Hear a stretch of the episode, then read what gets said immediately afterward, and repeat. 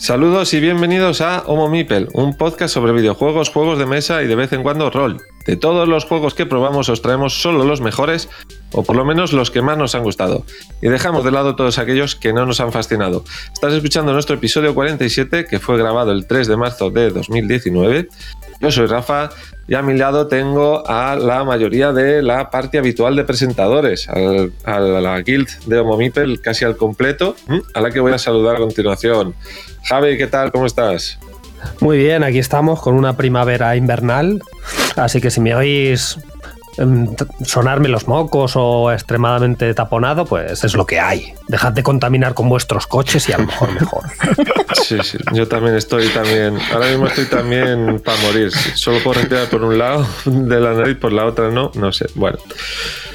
Bueno, Ma, eh, mm, Marina, ¿qué tal? hola, hola. Después de un pues episodio de ausencia que te echamos de menos. Ya, me dio mucha pena no estar en el, en el anterior, porque además eh, quedó fenomenal.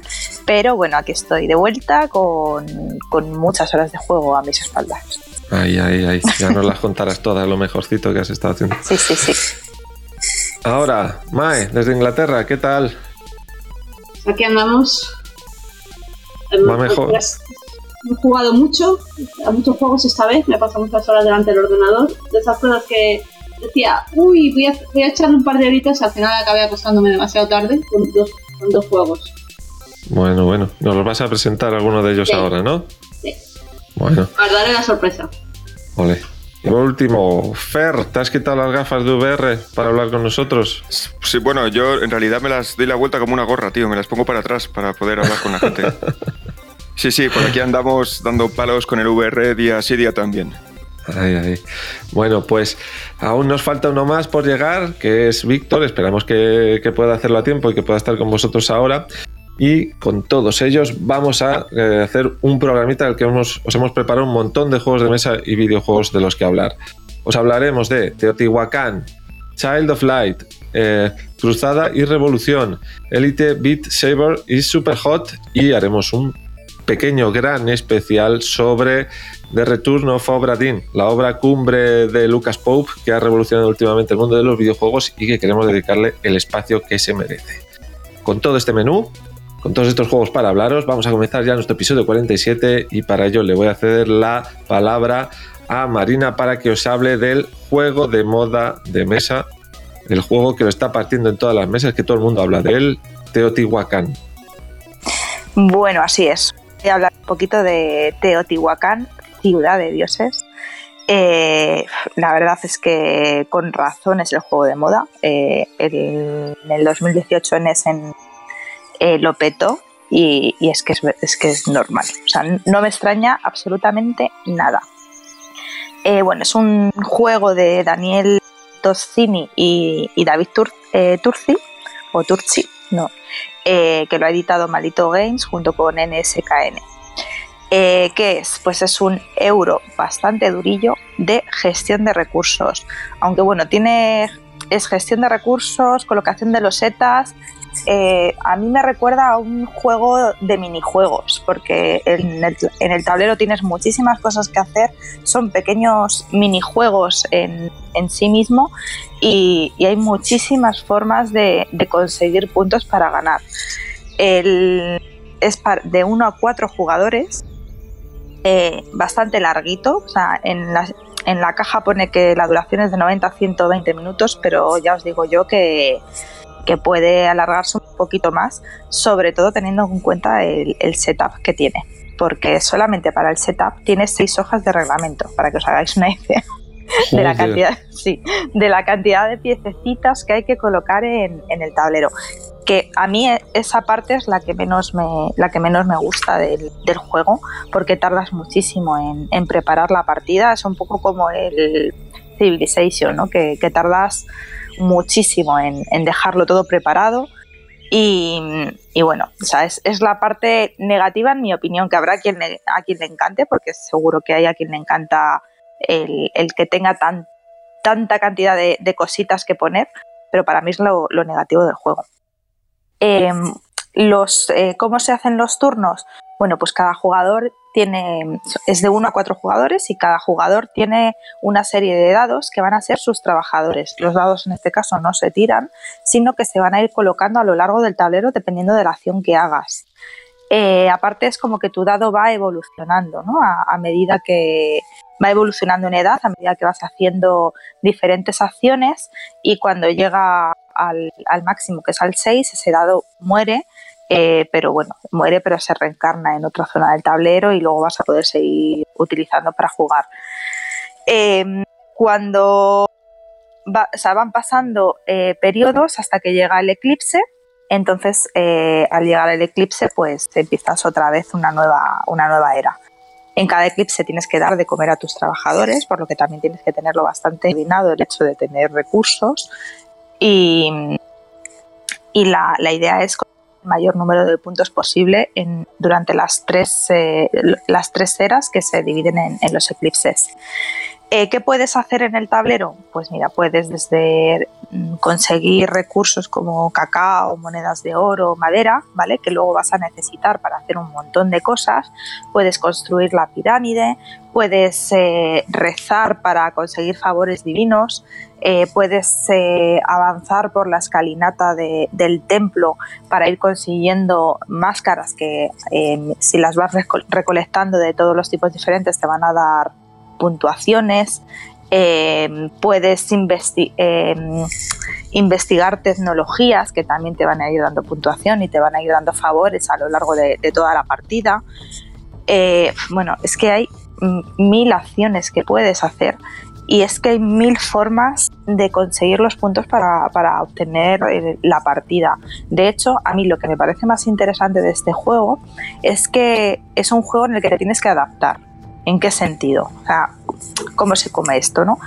Pues que si una persona decide, uno de tus compañeros de, bueno, de, tus eh, contrincantes decide conseguir puntos a través de, la construcción de la pirámide, lo más inteligente no es eh, ir también por la pirámide, sino irte a conseguir puntos de otra forma. Porque puedes conseguir muchos puntos, o sea, no hay una que te dé más puntos que otro, sino que es que puedes conseguir muchos puntos de muchas formas diferentes. Y si vas a lo mismo, lo más normal es que te, quedes un poco atrás. Entonces te tienes que ir adaptando a, las, a las estrategias que vayas viendo que van tomando los demás para crear la tuya propia y, modificarla. Entonces una partida nunca va a ser igual a la, siguiente porque no vas a hacer lo mismo porque depende de las circunstancias, de la gente con la que juegues, de cómo se tome la partida, etcétera, etcétera. Eh, es de verdad una maravilla, es muy divertido, te, te, metes totalmente en el juego, se te pasa el tiempo volando y, y vamos, 100% recomendable. Rafa, es un juego para ti, totalmente. Ya, ya. Sí, es que esto es lo que más me da miedo de todo, que es que conforme ibas hablando, ibas diciendo palabras, yo ya sabía que me estaba enamorando locamente. Es que, mm. sí, es que yo cuando lo estuve jugando estaba diciendo, madre mía, este juego a Rafa le va a flipar. O sea, nos estaba viendo ya eh, después de una comida jugando en casa. Oye, Marina, tengo un par de preguntas. Dime, dime. Eh, eh, en cuanto a nivel de dificultad, comparativamente a la agrícola, ¿cómo lo pondrías? O sea, ¿para esto hace falta tener un doctorado y un máster? No, no hace falta. Eh, se coge súper rápido. Claro, es que según lo veo. Pero súper rápido. A ver, tiene su chicha, ¿eh? O sea, porque tienes muchas cosas que hacer y, tienes que, pensar. Puedes tener momentos de, análisis parálisis. Joder, es que esto tiene pinta de. Vamos, de, no, no. que. Sí, no. O sea, eh, te tienes que, tienes que tener en cuenta muchas acciones y muchas cosas, pero no hay que hacer un máster para jugar. Ah, vamos, o sea... Mm. Es, mm, es, que quiero decir algo, pero me van a odiar todos. Es que a mí no me gusta la agrícola. no, no me gusta la agrícola. No me gusta, no pero me gusta. Pero tú que lo conoces, comparándolo, dirías que este es un poco más complicado, mucho más complicado por el estilo, un poco más. no, no, no, no, es más complicado. O sea, para nada para mí no es más complicado que la agrícola. A mí el agrícola me resulta un poco tedioso y, no. Para nada. O sea, es que es, fácil. O sea, las acciones que puedes hacer las coges muy rápido. No, y no se te olvidan. Porque además está todo muy bien representado en, el, tablero. Entonces, eso ya te facilita un montón con la representación que tiene el tablero. Y es muy lógico, o sea, el, el- lo de coger las eh, máscaras eh, subiendo los peldaños del templo es que está representado en una escalerita y al final ves eh, la cima del templo. Sí. la parte en la que tú vas construyendo tu propio templo, eh, vas colocando piezas de estilo mayón. O sea, Eso me, Sí. me dejó flipado cuando lo vi las primeras fotos del juego. Dije, Sí. hostia, qué flipa, ¿verdad? Esto es súper espectacular. sí, o sea, es que lo es. A Joder, nivel sí, de, producción parece que también que la producción es buenísima. Sí, es que es O sea, muy bueno. O sea, yo cuando Tiene yo creo todo, o sea, vi este juego, o sea, la- las primeras imágenes y los primeros vídeos que vi cuando ya empezó a llegar aquí a España la oleada de Teotihuacán, sí, me parecía alucinante. Y además recuerdo que lo vi al mismo tiempo que estaba viendo, que estaba aprendiéndome las reglas del 1906, que te acuerdas que me tocó en el Sí, dado sí. rúnico, y estuvimos jugando tú y yo. Yo dije cuando jugué ese juego, que estuvimos jugando tú y yo, ujú. qué pena que este juego solo le falta producción. O sea, 1906 con una producción más grande sería un juego bestial y que todo el mundo amaría. Ha pasado desapercibido porque está en caja pequeña y la gente se cree que es un juego pequeño y no lo es ni mucho menos. Y al mismo tiempo estaba viendo este Teotihuacán y yo decía, joder, es que la producción es buenísima, es que este juego solo te entra por los ojos desde el Hmm. instante en que lo abres. Lo de la construcción de tu pirámide con las piezas es flipante, o sea, se ve alucinante. Pero yo tengo Sí. una pregunta, una preguntita, ¿vale? ¿La mecánica de rondel con el dado funciona? Porque a mí las de rondel me dan un poco así. mm, Funciona y funciona Sí. muy bien. Porque además tiene sentido, es que vas cambiando. o sea, el, el dado va aumentando en edad según va haciendo acciones. O sea, tú, por ejemplo, si, con- si te vas a una casilla a, a construir la pirámide, tu dado evoluciona al construir la, la pirámide. Entonces pasas de- del 1 al 2. Eh, y va, va pasando, va pasando, y es que llega un momento que el dado muere. Entonces se va al limbo de los dados y, y- consigues eh, una, una especie de bendición, ¿vale? Que puede ser, pues, o subir, creo que eran seis puntos en la tabla de puntuación, o conseguir otro dado adicional. Ah, Entonces le, da, porque tú estás pendiente de, evolucionar el dado. Porque aparte hay algunas acciones que dependiendo de, la evolución de tu dado te va a dar más recursos o menos recursos. Entonces eso te tiene muy pendiente de cómo va a evolucionar. Porque depende de cuántos dados lleves a una casilla, depende de la evolución, depende de si hay otros dados de otros jugadores. Tú vas a tener que pagar más recursos o vas a conseguir más recursos, ¿vale? Porque cada casilla tú puedes o conseguir recursos o hacer la acción general en la que vas a tener que pagar también por hacerlo. Dos preguntitas más cortas. Dime. Una, que lo oí en una review que leí, vamos, que, escuché, pero no lo he vuelto a leer en ningún otro sitio. El setup, el inicio del juego es al Sí. azar, ¿no? De una partida a otra cambia, ¿no? Puede cambiar. Puede cambiar, sí. Va, eso es importantísimo para un euro. O sea, vamos, Mm. así evitamos estrategias y cosas así. Genial. Y la segunda, que también lo escuché en otro lado, que a un solo jugador, no sé si lo juega un jugador solo, pero vamos, me han dicho No. que un solo jugador es muy bueno también. Yo no lo he jugado porque ya, ya sabes que a mí a un jugador no, Sí, bueno. no me gusta. Entonces, no. Esa parte. A mí me gusta jugar con gente. Y una cosa, Marina, el, digamos que el ciclo de juego, o sea, la secuencia de juego es, es abierta, eh, eh, porque, a ver, yo como siempre tiendo a comparar lo que conozco, en el agrícola tú tienes una serie de fases y, y el final está vez definido, o sea, vas avanzando de estación hasta que llegas al final y se, se acabó, caiga quien caiga. Pero ¿esto tiene una secuencia similar o es abierto hasta que alguien consigue el objetivo? Es una especie de carrera por los recursos y de construcción, pero sin un tiempo fijo limitado. Eh, sin un tiempo. O sea, a ver, hasta cuando se te acaban los dados con los que juegas, es cuando se termina esa. esa- O sea, la, la- la partida, quiero decir, tiene una... o sea, no, no, la, la partida se acaba en, en los tres eclipses. O sea, digamos que es una contrarreloj Sí, exacto. o es una una contrarreloj. abierta. Es una un contrarreloj. contrarreloj. Sí. Vale. O sea, la, la- la partida se va a acabar. O bien cuando. Cuando consigues. eh, o sea, cuando llegas a los tres eclipses y tenías otra forma. O cuando construyes la pirámide al completo. También se, Hmm. se acaba. Cuando pasan una de esas dos cosas, la partida se termina. Hmm. Vale, ok. Pero a mí eso me gusta mucho en los euros. Porque si no, es que te puedes eternizar en ese tipo de juegos. Porque, de hecho, es que, bueno, se es, es largo y a mí se me hizo corto, porque te puedes tirar ahí consiguiendo recursos, haciendo cosas, la vida. Sí. Pero al ser contrarreloj le da un- una emoción muy fuerte, porque ellas al final les tienes que estar eh, midiendo mucho lo que haces, porque encima al final tienes que dar de comer a tus trabajadores. Y si Sí, no sí, les sí. das de comer, pierdes muchos puntos. Entonces, no sé, tiene varias, varias cosas que le dan mucha intensidad al juego. Bueno, bueno, pues oye, yo creo que se va a mi ludoteca seguro. Dinos. Mari- Marina, otra pregunta. ¿Has jugado a, a- obviamente habiendo The Wolf igual, The Wolf igual, hay otro que no me, que me viene a la cabeza, que es el Solkin. ¿Has jugado al Solkin? No he jugado al Solkin, pero he oído que es muy, o sea, que es muy similar. O sea, que están en la misma línea de juegos. Pero yo no, para- no lo he probado, ¿eh? No, por eso lo decía, porque a mí hay muchas cosas que me recuerdan el, Sí. El hecho de que tienen muchas cosas de conseguir puntos. Es que parece que es un Solkin con una pirámide en lugar de con las ruedas. En lugar de con las ruedas.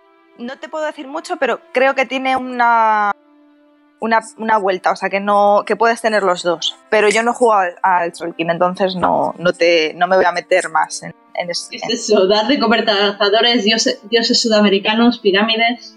Sí, bueno, pero a ver, realmente, o sea, es que pff, de temática puede haber muchos, muchos similares, pero luego sí que tienen... Lo- lo- las- el hecho del altar de los dioses. Todas esas cosas las veo. las, eh, tan parecidos, pues, similares. sí, porque tiene. Lo, he leído, que, que son bastante, que se parecen. Bueno. Bueno, pues yo lo que he dicho antes, yo creo que este, este se iría a mi biblioteca seguro y se quedaría en ella por siempre, vamos, no me queda ninguna... No, No me a queda mí tampoco me queda ninguna. Que te va a encantar esto. Sí, sí, tú ya sabes que me pones un buen euro delante y yo ya estoy servido para toda la tarde. Sí. Bueno, pues ahora vamos a cambiar de mundillo. Nos vamos a ir al mundillo de los videojuegos y vamos a ceder la palabra a Mae para que nos hable de Child of Light. Mae, cuéntanos sobre el juego. Bueno, todos sabemos que aquí en este podcast odiamos a Ubisoft, ¿no? Para nada, Mae, yo no sé dónde te sacas estas cosas. Eso nunca se ha oído aquí, ni nadie se ha metido con el Ubiplay, ni nada de nada. Y Javi tampoco, Javi menos. Aquí Ubisoft. Pero vamos a ver, odiar implicaría que es una opción. O sea, es algo que es inherente y ineludible. O sea, no puedes no odiarle. O sea, ellos están expresamente diseñados para eso. Cómprate mi Héroes 6. Con toda tu ilusión, tú que has jugado al Héroes toda tu vida, que con, con mi Uplay podrás no jugarlo nunca. Y ahí sigue Héroes 6 sin jugar. Hasta que no venga el presidente de Ubisoft y se arrodille y me pida perdón, no volveré a jugar nada de esa gente nunca. No, no ser precisamente una compañía a la que me guste, suelo acons- aconsejar- eh, asociarnos a juegos de Sofía y es el último sitio en el que me gustaría encontrar una maravilla indie. Pero aparentemente tienen un estudio, porque esta gente tiene estudios para aburrir, y tienen un estudio experimental al que le dejan hacer cosas experimentales y indies. Bien, pues ¿qué pasa cuando decides dejar a los creadores hacer cosas? En lugar de meter a los ejecutivos pensando en cómo conseguir más dinero, pues que te hacen un juego decente y todo. Un juego que ha sido sorprendentemente muy refrescante, que es el Child of. Es un RPG que no parece. Porque tú lo ves y empiezas el juego y de repente te encuentras con una niña, la cual hace lo típico que hacen todos los protagonistas de RPG. Pues cae en un coma y, despierta en, en un mundo de fantasía donde tiene que rescatar a todo el mundo con la espada, no de su padre, pero la espada que le, que da un personaje.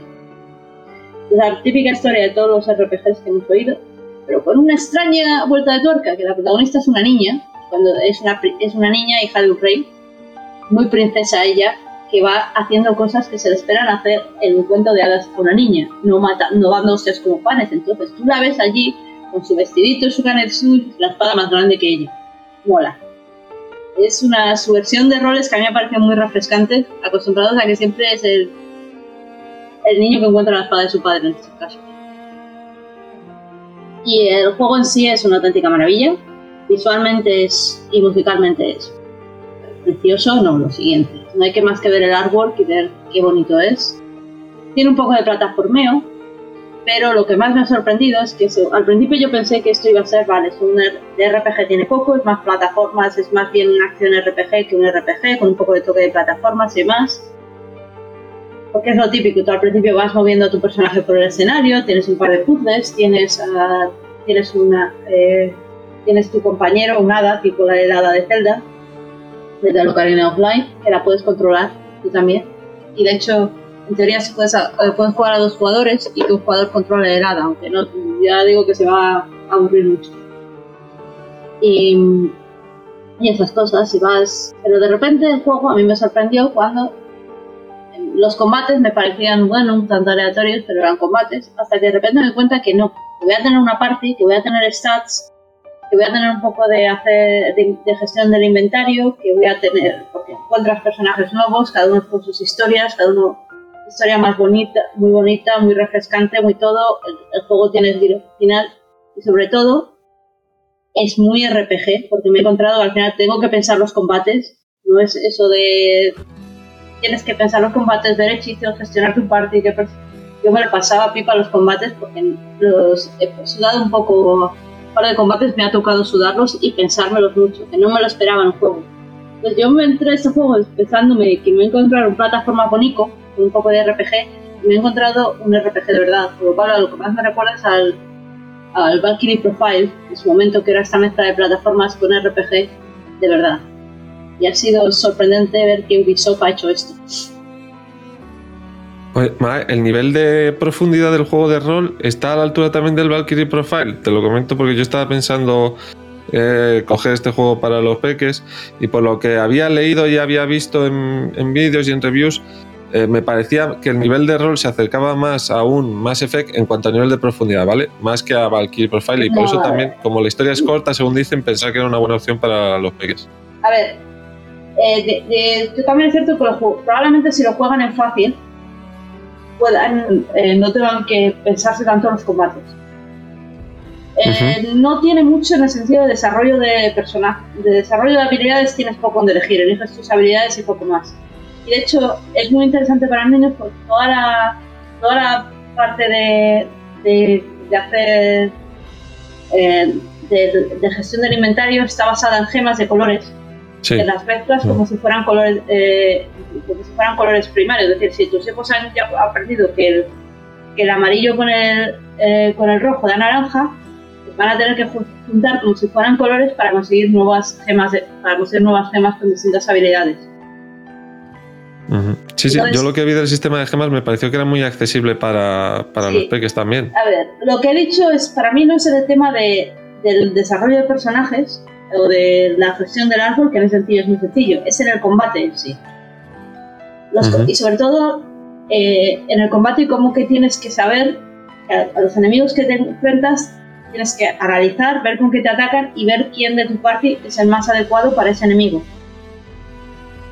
y de hecho tienes que cambiar tu party mucho en el combate, es decir, tienes que estar cambiando de personajes constantemente porque eh, digamos que al menos en, en dificultades novales tu vida nivel de vida no es suficiente, te, te puede matar un personaje en tres toques, básicamente. Con lo cual tienes que rotar mucho, eh, jugar con las rotaciones, ver cómo curarles. Ya digo, en principio, los combates, eh, es, el nivel de combate lo que le hace más RPG más interesante que otra cosa, que, que la, profundidad, eh, que la profundidad de desarrollo de tu proceso. Con lo cual, si lo juegan en fácil, que supongo que el combate será mucho más de nenas, probablemente sí sea bastante accesible. ¿Y qué tal el cooperativo? ¿Lo has podido probar? No, porque el juego y el cooperativo solamente controlas a, a, la, a la lucecita, la llamado Ada. Sí, sí, por eso. A, Ignatius. Eh, y, a ver, digamos que tiene una, tiene una misión, pero el que está controlando a Ignatius se aburre un poco. Vale. Eso puede tanto curar a la persona principal con algunos puzzles, eh, como, eh, como, eh, como detener el tiempo de los enemigos. Es decir, Ignacio pues, tiene su propia barra de energía, tienes que preocuparte de que la, de que la tenga y se dedica tanto a controlar el tiempo de los a detener a los personajes cuando están atacando como a curar. La mecánica está muy bien para un solo jugador porque a Ignacio lo controlas con el ratón, mientras que al, resto de cosas lo controlas con el teclado. Mm. Con, lo, cual eh, está muy interesante y como el, combate es basado en eventos, es decir, el típico que tienes tu barra cuando llegas al final de la barra atacas, te da algo que hacer mientras estás esperando a que te llegue tu turno, porque normalmente tienes que estar eh, con el- mientras estás, estás esperando a que te llegue tu turno y se para el tiempo para que tú puedas seleccionar la acción, tienes tiempo de dedicarte a, a intentar ver a qué enemigo a qué enemigo le, le intentas hacer más que vaya más lento o ver si te tienes que curar porque estás muy mal de vida. Con lo cual esa mecánica es muy interesante. No sé cómo será si no lo puedes hacer tú y te tienes que hablar con el, con el cooperador. ¿Qué digo con el cooperador? Con, el- con la otra persona. ¿Y de duración cuánto estamos hablando? Así más o menos. Lo tengo que mirar. Menos de 20 horas, o sí, ¿no? Eh, yo lo he hecho bastante, pero también es cierto que yo lo he hecho, eh, ha sido 21, pero es cierto que yo lo jugué en, en modo. mm, lo paso todo. Y, y de, de eso, es 20, 20 horas. Probablemente en fácil pueda ser menos, porque yo tuve que pensar los combates, tiene puzzles bonitos, la música es maravillosa, la historia es curiosa, tiene un par de giros de guion, y sobre todo es el hecho de que es una historia desde el punto de vista de una niña, con, con, todos los... to- no es que hayan cogido y hayan puesto una niña chicazo hacer el papel de un chico, es que es una niña con las cosas de niña, con su vestidito, su canesú, sus alitas de, de hada, sus varitas mágicas, es decir, la niña princesa que no las pegarías dando ostras como panes. Y un pelazo que flipas. Y también el pelo es una maravilla. Y el- la animación del pelo es... Pero esas cosas me parecieron muy refrescantes porque es una forma de subvertir el género. Es decir, decir, oye, puedes poner a una niña princesa con su canesú de protagonista de un videojuego y no pasa nada. Y es maravilloso. Y mira que yo soy la cosa más anti-repollo y siempre he sido un chicazo. Pero me, me parece refrescante que no tiene que ser siempre el mismo tipo de protagonista. Y, también peca mucho de que en muchos casos, cuando ponen a mujeres de videojuegos, eh, de protagonistas suelen ser bastante chicazos. Por lo tanto, me pareció muy bien e interesante ese punto de vista. Generalmente no se lo suele ver. Bueno, yo, yo me has convencido. Ya, joder, me estáis planteando el programa ruina, como siempre, coño. Hemos empezado con Teotihuacán, me lo tengo que comprar. Ahora me tengo que comprar el Child of Light, sobre todo porque está de oferta también en la Switch. Lo tenía ahí pensado, pues ya me lo voy a comprar. Mierda. A ver, el, siguiente me lo tengo que comprar también, ya lo sé. Esto es. Me estáis jorobando la vida. A ver, y el sueldo, y el, y el bolsillo. A ver, No, pero Rafa, cómpraselo a tus hijos, tío. Ese es el truco. Esto, esto es para Claro. tus hijos. muy bien, Fer, eso es muy buena. Les estás, les estás educando en igualdad. Ah, o también. Saca de su hucha. Esto es una inversión, tío. No, esto es, es un juego educativo, en igualdad, para que, aprend- para que aprendan a identificarse con personajes femeninos y, no- y- y vean otro punto de vista. Y vean que las niñas también pueden ir con su vestidito, su canesú y su, y, y su espada más grande que ellas. Me lo estoy anotando todo, no os creáis que no, ¿eh? O sea, porque tengo que usar todas estas frases bien dichas y bien hechas, las tengo que soltar. Va a escuchar el programa. El programa también, sí, sí, Sí. pero Bueno, O cortamos. Yo esto se lo daría a mi chica. Y luego le daría yo caña por un tubo, tengo, tengo que decirlo. joder, es que tiene una, tiene una pintaza el, el arte así en plan. El arte está muy eh, bien. Es, es color- lo, lo que decía Mae de, de- del estudio este de, de Ubisoft, ¿vale? Por ejemplo, Ubisoft, o sea, aparte de todo, nuestras quejas, sobre todo por sus gestiones de sus tiendas online y demás, y que pueda no hacer muchos juegos que sean de nuestro interés, eh, sí que tiene un estudio que es el estudio que ha hecho los Rayman, que si recordáis los dos últimos Rayman, el Legend y el Origin, son unos juegos que tienen una dirección artística que es espectacular. Pues creo que es este mismo estudio, por lo menos la parte de arte, o sea, los creadores de esos dos Rayman, que si os hacéis la imagen en la cabeza seguro que estáis pensando en gráficos 2D preciosísimos, pues son los mismos que, este Chill of Light. Yo la verdad lo tengo comprado y algún día lo tengo que jugar, porque lo, lo- lo cogí en, en unas ofertas, es un juego que me llamó siempre mucho la atención y al darle al play me saltó el Uplay, lo cerré y dije, ¡la mierda! Tengo, tengo que decir que, en, que UP ha decidido que si no puedes con tu enemigo, únete a él.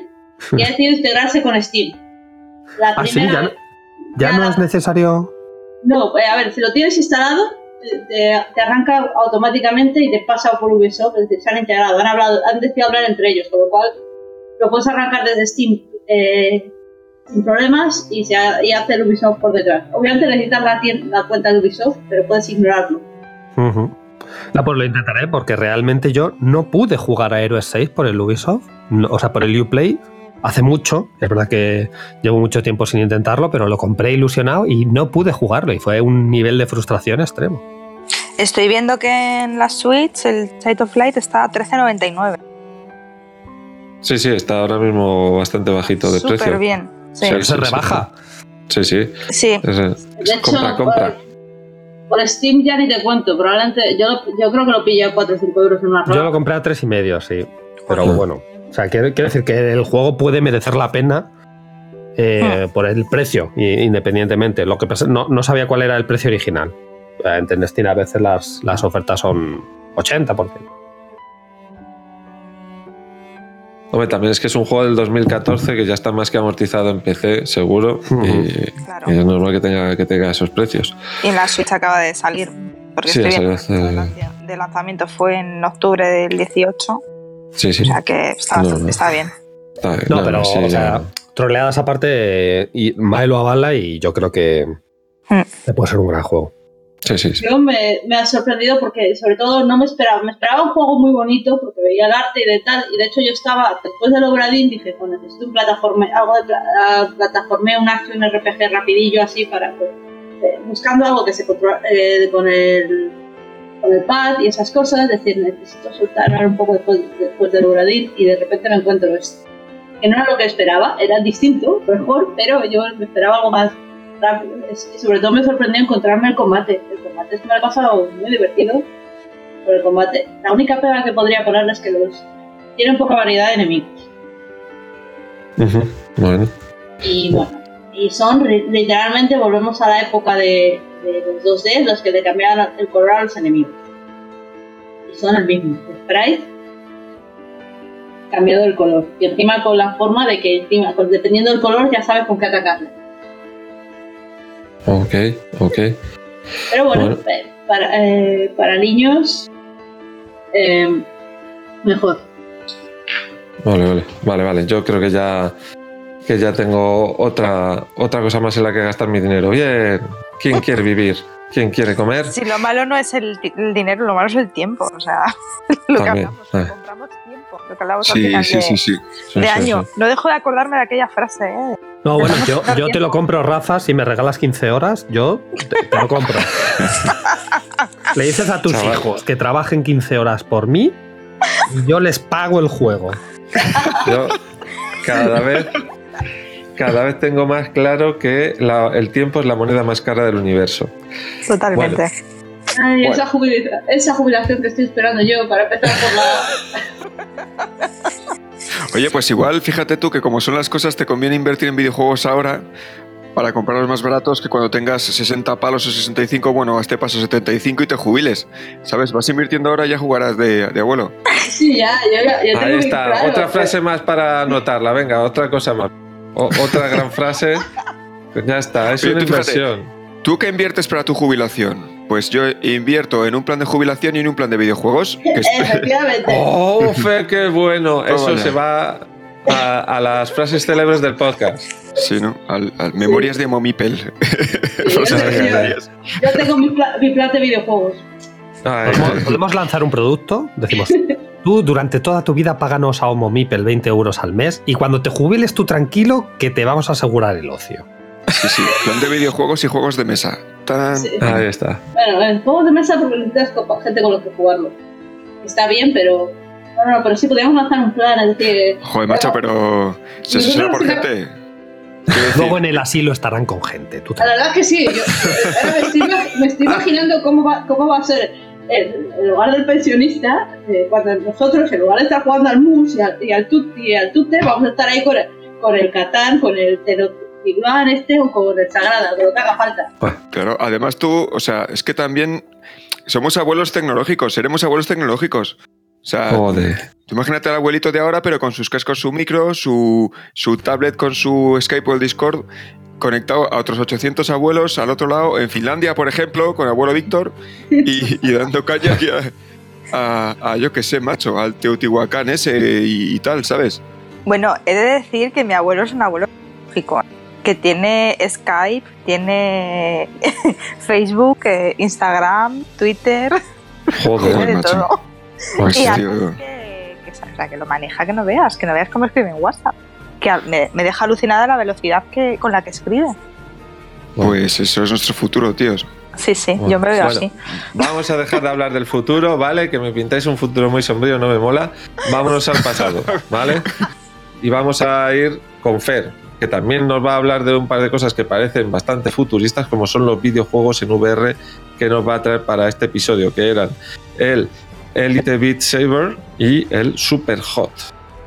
Pues, pues sí, chicos, el Elite Beat Saber y el Super Hot. Pues vamos a empezar con, con el Elite Beat Saber. En el otro programa, eh, pues andábamos comentando pues historietas virtuales y comentaba Víctor que si queríamos probar un juego increíble con una adicción brutal, pues era el Elite Beat Saber. Total, que bueno, mm, ya habiendo visto algún vídeo y tal, dije, ostras, esto mola mucho porque además a mí me gusta mucho, bueno, me gusta mucho la música, la música con ritmo, tal. Y, y el caso es que ya un, buen día andaba vol- volviendo del trabajo aburridillo, un, viernes, y dije, venga, va, pues voy a pillarlo, lo voy a probar y tal. Y, y nada, pues me lo descargué, lo instalé y tal. Y, y nada, lo arranqué. Bueno, aquello es una discoteca virtual que consiste, bueno, consiste básicamente en que tú pones tracks de audio muy chulos con muchísimo ritmo. Entonces, en una especie de, de- pista virtual, eh, eh, se te van lanzando cubos. Esto es, bueno, todo en un entorno muy, muy futurista ¿no? y muy conceptual, pero muy, muy, muy, muy chulo. Entonces, ves que te vienen desde el infinito eh, cubos, cubos de color, que además tienen una flechita que te indican, eh, digamos, eh, te indican dirección de corte, porque tú tienes en cada mano, tienes un sable, un sable de luz. ¿Vale? Que, que, bueno, eh, originalmente son como palos de escoba de luz, pero luego se pueden tunear y darle de sable láser, katanas, espada futurista, lo que queráis, ¿no? Porque luego tiene una serie de mods muy, muy chulos. Y entonces tú tienes que ir cortando los cubos según te vienen, como si fuesen grandes bloques de queso, eh, al ritmo de la música y en la dirección que te mandan. Luego, eh, hay muchas opciones que te permiten, pues eso, distintas modalidades de juego, ¿no? Pero básicamente consiste en escuchar eh, música con mucho ritmo a todo trapo e ir cortando los, los cubos eh, al ritmo de la música, ¿no? Los cubos te vienen en diferentes posiciones, en diferentes situaciones, diferentes alturas y tú tienes que ir pegándoles palos. Claro, es, es, un juego que para el que le guste la música y tal es una gozada, porque tiene un ritmo brutal y la música es muy buena. También hay que decir que todo es música disco, música de baile, música muy discotequera, sin entrar en reggaetón ni en pues, maldiciones similares, por decirlo de alguna forma. Que todo se andará porque lo hay por ahí. Además, de hecho, tiene un editor ¿no? que te permite coger, eh, coger eh, pistas de música y montar ¿no? tu, propio, tu propio reto ¿no? de Beat Saber. Y. Y bueno, pues eso, pues a lo mejor una canción, un track de tres minutos, te van viniendo cubos, tú los vas partiendo según te llegan y ya está. Eh, claro, tú según vas jugando, pues te sientes como, bueno, ya, ya dependiendo un poco de cada esti el estilo personal de cada uno, ¿no? Pues como un caballero Jedi con dos espadas de luz, o como un samurái con sus katanas, o un ninja, o un caballero templario, ya depende, ¿no? El caso es que es un juego mmm, con digamos, pues sí, como con muchísimo ritmo, ¿no? Que tienes que desplegar muchísima energía, que además te tienes que mover un montón, porque tienes que empezar a pegar sablazos hacia todos lados rápidamente y enseguida te vas dando cuenta de que eh, ya a nivel fácil no, no, es suficiente, porque es muy, muy, muy simplón. Tú necesitas ahí que te vengan montañas de cubos para irlos partiendo en trocitos. Además de, de lanzarte cubos, luego hay objetos diferentes, como por ejemplo muros gigantes que se desplazan a velocidades casi semilumínicas que obligan a que tú te muevas por la pista para que no te para que no te golpeen porque claro tú tienes cuando cometes demasiados fallos o te pega o te golpea un muro demasiado tiempo o también hay minas voladoras que, que te pueden golpear o que puedes eh, que puedes tú golpearla con el sable accidentalmente cuando cometes demasiados fallos, la pista se para y te obliga a, a, comenzar, ¿no? Claro, hay opciones que te permiten que no pare nunca, pero llega un momento que si no lo haces bien no tiene sentido, ¿no? Y, y bueno, pues eh, ahí estás jugando, pegando sablazos al ritmo de la música, probando diferentes pistas de música que, que son una pasada, o sea, el, el, el, ritmo es bestial, yo os recomiendo que, que simplemente por escuchar la música lo, lo, lo busquéis en YouTube o en Spotify porque es una gozada y, y, vas cortando sablazos. Entonces yo cuando lo probé yo estaba ahí, eh, pues eso, con, picado por la curiosidad, por la música y tal, y, bueno, por, por el Víctor, que también, que el tío sí que sabe picar a la gente. Y entonces, pues estaba ahí dándole los abrazos, y según llevaba jugando cinco minutos, dije, espérate, esto, esto hay que enfocarlo de otra forma, porque estoy empezando a sudar como un tigre, macho. Porque te tienes que mover, pero muchísimo. Total, que Eso ya me puse. Eso es lo que iba a decir yo, que Espera, este juego yo he visto Víctor. a gente caer extenuada. Dime. Sí. Preséntate, tío, preséntate, que no hemos tenido la oportunidad de presentarte antes. Bienvenido, bienvenido al episodio. Pues iba a decir, hola, soy Víctor, desde Finlandia. Concretamente desde un tranvía de Helsinki.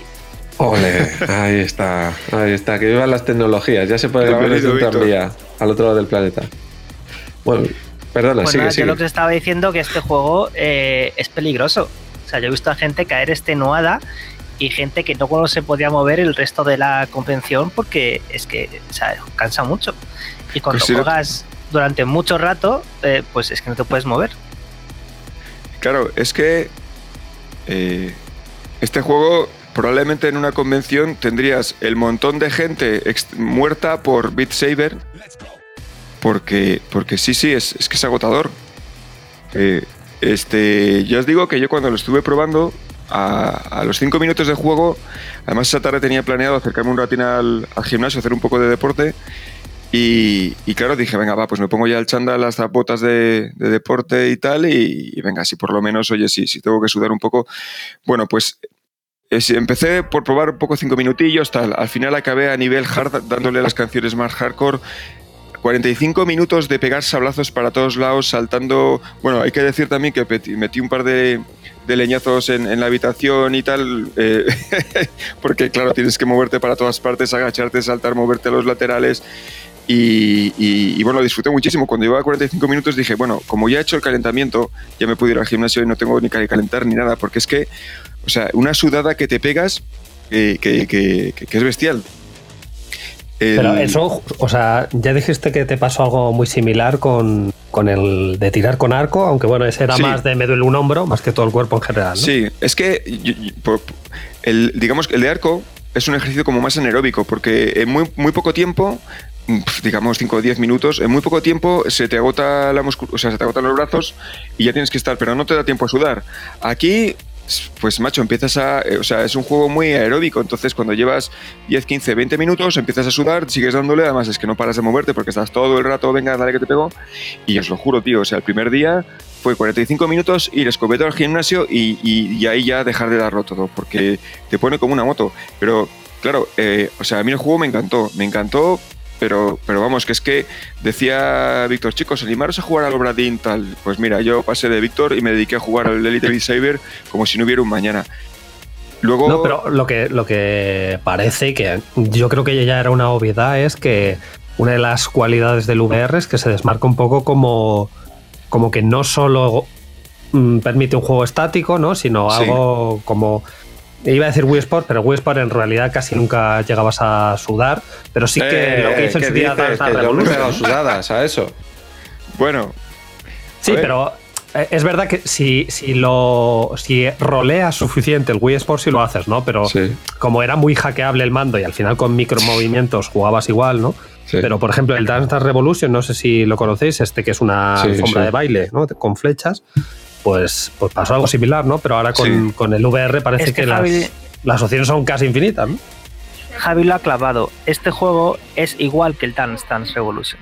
Sí, es del de mismo hecho es, estilo. es igual es muy que del mismo estilo. Yo iba a decir que igual que Hero- el Guitar Sí, sí, Hero. sí. pero No. a nivel de ejercicio se parece más al Dance Dance Revolution, ¿no? claro, Guitar Hero no, pero, o sea, digamos que es el mismo estilo en cuanto a que es música y marcas cosas al ritmo. Sí, pero- y que es una pista que te viene desde el horizonte hacia ti, ¿no? Sí, o sea, el- digamos que a nivel de... Sí, a nivel de, de- de ejercicio físico, de movimiento, es el, sí, el, el Dance Dance Revolution y el Beat Saber eh, son muy paralelos. Eh, O sea, el, el- el mundo virtual, el mundo de los juegos virtuales tiene una aplicación física como no, no, o sea, como no vais a encontrar en ningún otro lado. Y cuando te metes en cualquier juego y empiezas a jugar con regularidad, o sea, es muy difícil no empezar a no empezar a sudar, o sea, al final acabas en camiseta con cualquier juego porque tienes que mover muchísimo y a lo mejor si juegas a un, a un RPG como el Skyrim o el Fallout y tal, que puedes, si quieres, tomártelo con un poco más de calma, pero todos tienen una implicación física brutal. O sea, no nada que ver. De hecho, yo a veces me lo planteo, digo, a ver, esto, eh, o sea, eh, desde cierto punto de vista, como, como, claro, como tiene una implicación física muy grande, eh, eh, o sea, claro, yo imagino que todavía a estas alturas, yo ya no sé si, si habrá estudios hechos o no, pero claro, como un mecanismo que te permite mantenerte en forma a un nivel medio-bajo, es estupendo, porque claro, realmente, tío, ya os digo, 45 minutos y sudando como un pollo con el Beat Saber. Y es que no te cansas, o sea, no te cansas, o sea, sí, sí te cansas, o sea, es como muy bien decía Víctor, tienes tu montón de, de tu montoncito de gente hecha polvo después de estar dándole al Beat Saber, ¿no? Pero que... No, pero, o sea, que más que ser juegos deportivos, yo creo que o, sea, viendo lo, lo, que nos has contado en los últimos capítulos, es que ofrece una gamificación del deporte, ¿no? Porque, Sí, por ejemplo, sí, es muy divertido jugar un partido de baloncesto. Pero yo cada vez que hago bici estática o me voy a correr, es aburrido, pero lo hago por responsabilidad hacia mi propio cuerpo, ¿no? Pero es verdad que yo jugaba al Dance Revolution hace, hace mucho tiempo y es como, "Da, estoy agotado, pero quiero seguir jugando porque esta Sí. canción me la hago en perfect o me muero, una de las dos. Sí, justo, exacto, exacto. Es que, claro, que tiene implicación física, sí, mucha, pero es que es muy divertido. Y es que Claro, la, esa es la diversión es un gracia, plus que- guay. que normalmente en el deporte se hace divertido cuando juegas con más gente, ¿no? Y que esto a lo mejor da una opción de tener un escenario más de gimnasio en casa, Sí, siendo divertido, ¿no? Porque yo hago bici estática en mi casa y es aburrido y tedioso, sí. pero si fuese una Bueno, experiencia mucho te- más Te voy a comentar a un una cosa, Javi. Este. Eh, yo he escuchado, he leído por ahí algún artículo curioso y tal, que eh, no- yo- ya hablamos en alguna ocasión un poquito del Elite Dangerous, el juego este de las naves espaciales, ¿no? Bueno, pues había un pollo que dijo, bueno, pues para, para hacer esto un poco más dinámico y para hacer un poco más de ejercicio, lo que hizo fue eh, linkar un, un- un dispositivo que se engancha en la, en la bicicleta estática ¿vale? que te mide la velocidad de las revoluciones. Entonces el tío, eh, de alguna forma ingeniosa, lo que hizo fue vincular ese dispositivo que detecta el movimiento de la rueda y lo asocia a una velocidad con la aceleración de la nave. Y entonces el chaval comentaba que, claro, que él cuando jugaba al, al, al Elite Dangerous, eh, si quería mover la nave tenía que darle a la bici. Entonces, claro, decía, claro, yo aquí hago moviendo ejercicio y me lo paso súper bien, porque yo para que la nave mueva tengo que darle a los pedales a toda leche, pero le doy para adelante, le doy para atrás, la nave se mueve a ese ritmo y entonces, hombre, pues ya acabo de unir el, deporte a la diversión. Ya no estoy sentado solo y tal, sino que además, pues, sabes que, o sea, la- las posibilidades realmente son, son, son, son muy chulas. Y bueno, esto es una eh, lo que os he comentado del Elite Dangerous es una, es, es una cosa bastante anecdótica, pero, pero muy curiosa. Pero vamos, que, que volviendo al, al kit de la cuestión, el- la implicación física en el VR es brutal, pero brutal, brutal. Eh, o sea, realmente te cansas y sudas. Ya, ya haremos la, la, la, la quedada Marina toma nota en la mansión de Marina e Íñigo un día para hacer una, una, una jornada de VR y pizzas. Y lo Eso, veréis. eso. Veniros todos en chándal porque es brutal. Y, Ese es el primer juego de VR que realmente me apetece probar porque de, de- de verdad, el resto son... eh, pero este sí... Mm, me- lo que ha dicho, lo que ha dicho, yo, yo, yo, yo, yo. Y- Y nada, me estoy, me estoy acordando de lo que has dicho del, del, del Elite Dangerous. La gente lleva literalmente las naves a pedales. Sí. O sea, eh, hay, por lo menos hay un tío que lo ha hecho. Y yo me lo estuve pensando. Estuve buscando cómo, cómo se hace, cuánto cuesta, porque, eh, o sea, es la típica chorrada que dices, estoy, tío, hay que probarlo. Pues es No, una pasada, estoy macho. acordando de que hace muchos años, en plena, cuando el WoW estaba en su punto ácido, unos frikis decidieron coger una, una cinta de correr y hacer que solo te pudieras mover en el WoW con la cinta andadora. Ajá. Y Joder. hubo, hubo muertos. No, no hubo muertos, es decir, básica- básicamente lo que hicieron era, ya que está, pasamos tantas horas con el WoW, y para darnos una idea de cuánto andamos. Es lo que dice Javi, que eh, esta posibilidad de gamificación del ejercicio, que de otro modo es bastante peñazo, pues con esto te hace- se te hace divertido. Sí. Es Sí, una sí, sí. posibilidad. Y desde luego, por la inversión que tienen las gafas estas, eh, funciona. Al menos en este juego. Yo lo que sugiero a todo el mundo que nos esté escuchando es que lo busquen en YouTube, porque visualmente es un espectáculo y engancha mucho más viéndolo que Sí. cualquier cosa que os podamos contar Sí. aquí. De, Sí, de sí, hecho, sí, yo, yo mientras estábamos grabando el podcast he estado mirándolo un poco y me ha sorprendido porque hay gente que ya hace hasta los numeritos. Es decir, viendo a una tía que aparte la tenían muy bien compuesta porque la habían, habían cogido, la, la habían superpuesto la imagen de ella con la pantalla del VR y luego le habían puesto con un poco de postproducción los sable assets. Porque la tía llevaba una especie de. de para, para poner los lle- llevaba, llevaba una especie de, de accesorio en los, mandes, en los mandos Probablemente para que tuvieras algo de fuerza y de gravedad y te sea más fácil darle al palo. Es que eh, precisamente después de que comentase Víctor sobre este juego, yo fue, fue el vídeo que estuve mirando y a mí me fascinó. Porque bueno, Alberto se ha dicho, a mí me mola bailar y tal. A mi chica igual se vuelve loca y, claro, cuando yo vi el rollo, macho, de ir ahí con la música toda, a toda leche y los estos dando palos y no sé qué, mm, vamos, eh, no, no, es que me, me pasaba un día detrás de otro y dije, mira, tengo que, tengo que jugar a esto porque es que es que no puedo estar, no puedo pensar en otra cosa, es una locura. Y, y luego lo gracioso fue cuando después de probarlo yo y, y tal, llega mi chica y dije, oye, mira, he comprado un juego para ti que te va a encantar. Que es el truco, ¿verdad, Rafa? Ya sabes cómo va. Ay, ay, Lo ay. ponemos en tu cuenta de resultados. Sí, sí. Toma, he comprado un No juego es la para mía, que está que en te va a encantar y es una pasada. Me dijo, a ver, Fer, ¿qué me has traído tal? Macho, pues yo le he dado, pero ella le ha echado horas, pero vamos, o sea, ya, fijaros cómo es la cosa. Aprendió a manejar todo el pifostio de realidad virtual, cómo montar el visor, cómo activarlo, como todo, para poder jugar ella su bola. Entonces hay días que llego a casa y está pegando sablazos aquí a las pistas, va Oh. subiendo de nivel, no sé qué, no sé cuánto. Es, es un, vamos, fascinante. Para Muggles, eh, tal como comentaba Víctor, es un juego brutal. O sea, llama la atención muchísimo y además que es una gozada. Es divertido, más no poder, muy movido, muy sencillo, mola muchísimo. Bueno, Muchísimo, ahora a ver cómo nos vendes tú el, el Super Hot, que es todo Super lo Hot. contrario al Beat Saber. Vale, pues el, el Super Hot, el muñe- juego de los muñecos rojos. Vale, tú, este es un juego, es también bastante conceptual, en el que eh, el juego te, te- te- te mete en un- una serie de escenarios eh, formado por escenarios, por ejemplo, como salas de espera de aeropuertos, estaciones de metro, eh, cocinas, eh, en plan como si fuesen escenas de películas en las cuales todo el mobiliario y absolutamente todo el escenario está construido en- en blanco. Eh, y luego te aparece una serie de enemigos que son muñecos rojos de color rojo, que son como de cristal, todos de forma humanoide, ¿no? Entonces, ¿qué ocurre? Que la gracia del juego es que eh, te plantea situaciones de, por así decirlo, ¿no? de extrema violencia, en la que tú te encuentras en una situación eh, muy extrema en la que tienes que sobrevivir. Eh, ¿Qué es lo que ocurre? Que tú te encuentras en igualdad de condiciones con, eh, con tus enemigos, ¿no? con tus contrincantes, que son los muñecos rojos. Es decir, si tú les das un solo toque, ellos revientan, te los cargas. Pero si ellos te dan un solo toque, te pasa lo mismo. Tú aquí no tienes ni superpoderes, ni golpes especiales, ni, ni la tira de vidas porque eres de nivel 20.000. No, no, no, no, no. Tú siempre estás exactamente en igualdad de condiciones. Entonces, ¿qué ocurre? Que la única ventaja que tienes es que mientras el, el juego va a cámara ultralenta, mientras no te mueves. Puedes mirar, sí puedes observar tu, observar, mirar, girar la cabeza, ¿vale? Pero en el momento para poder observar qué es lo que tienes a mano, cuál es el escenario, que pensar rápidamente, bueno, rápidamente no, porque como, se como en ese momento está cámara ultralenta, te da tiempo a pensar qué es lo que quieres hacer y cómo quieres salvar la situación. Pero en el momento que empiezas a moverte, el juego se empieza a mover a la misma velocidad que tú.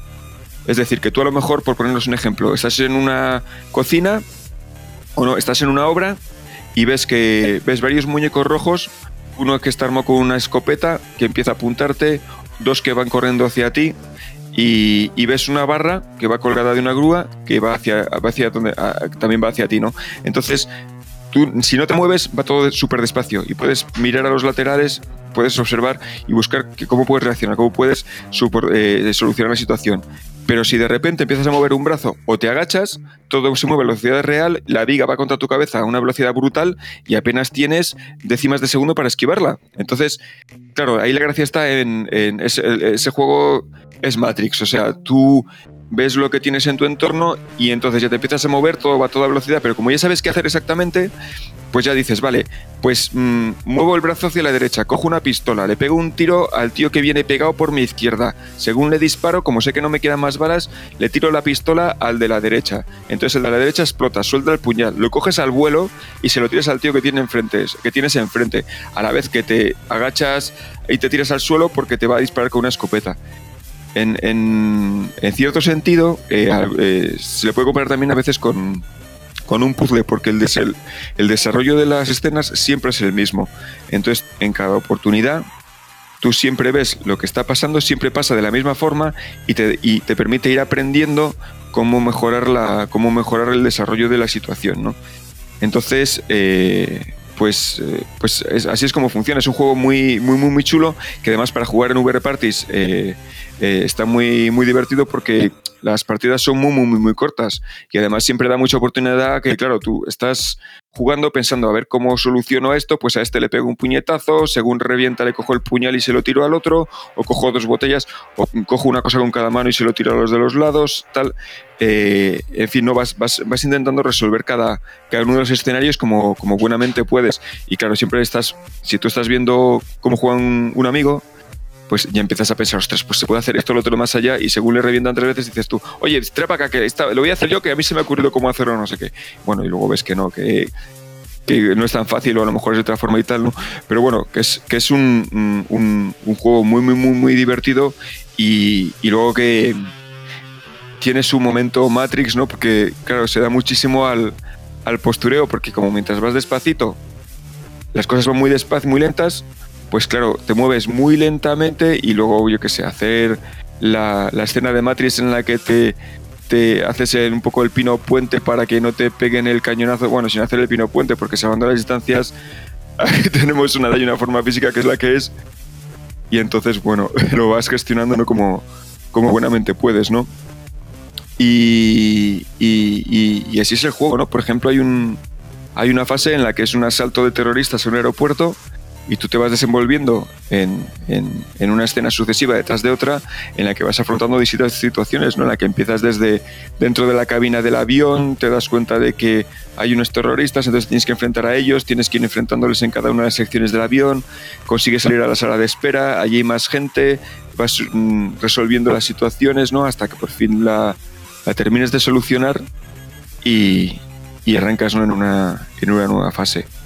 Luego tiene una, una cosa bastante interesante y es que el, eh, digamos que el juego se desarrolla en una especie de mundo virtual dentro de otro mundo virtual en el que te plantea que tú eres una especie de hacker que tiene que ir resolviendo situaciones de, de un mundo virtual, ¿no? que es el mundo de Superhot.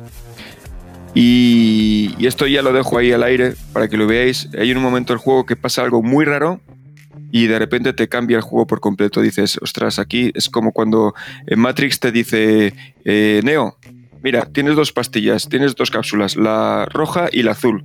Tienes que elegir una, tú decides. La roja eh, te va a llevar una vida extraña y nueva y la azul pues te va a mantener. Pues eh, tiene un momento por el estilo y empiezan a pasar cosas. Ahí, y ahí lo dejo.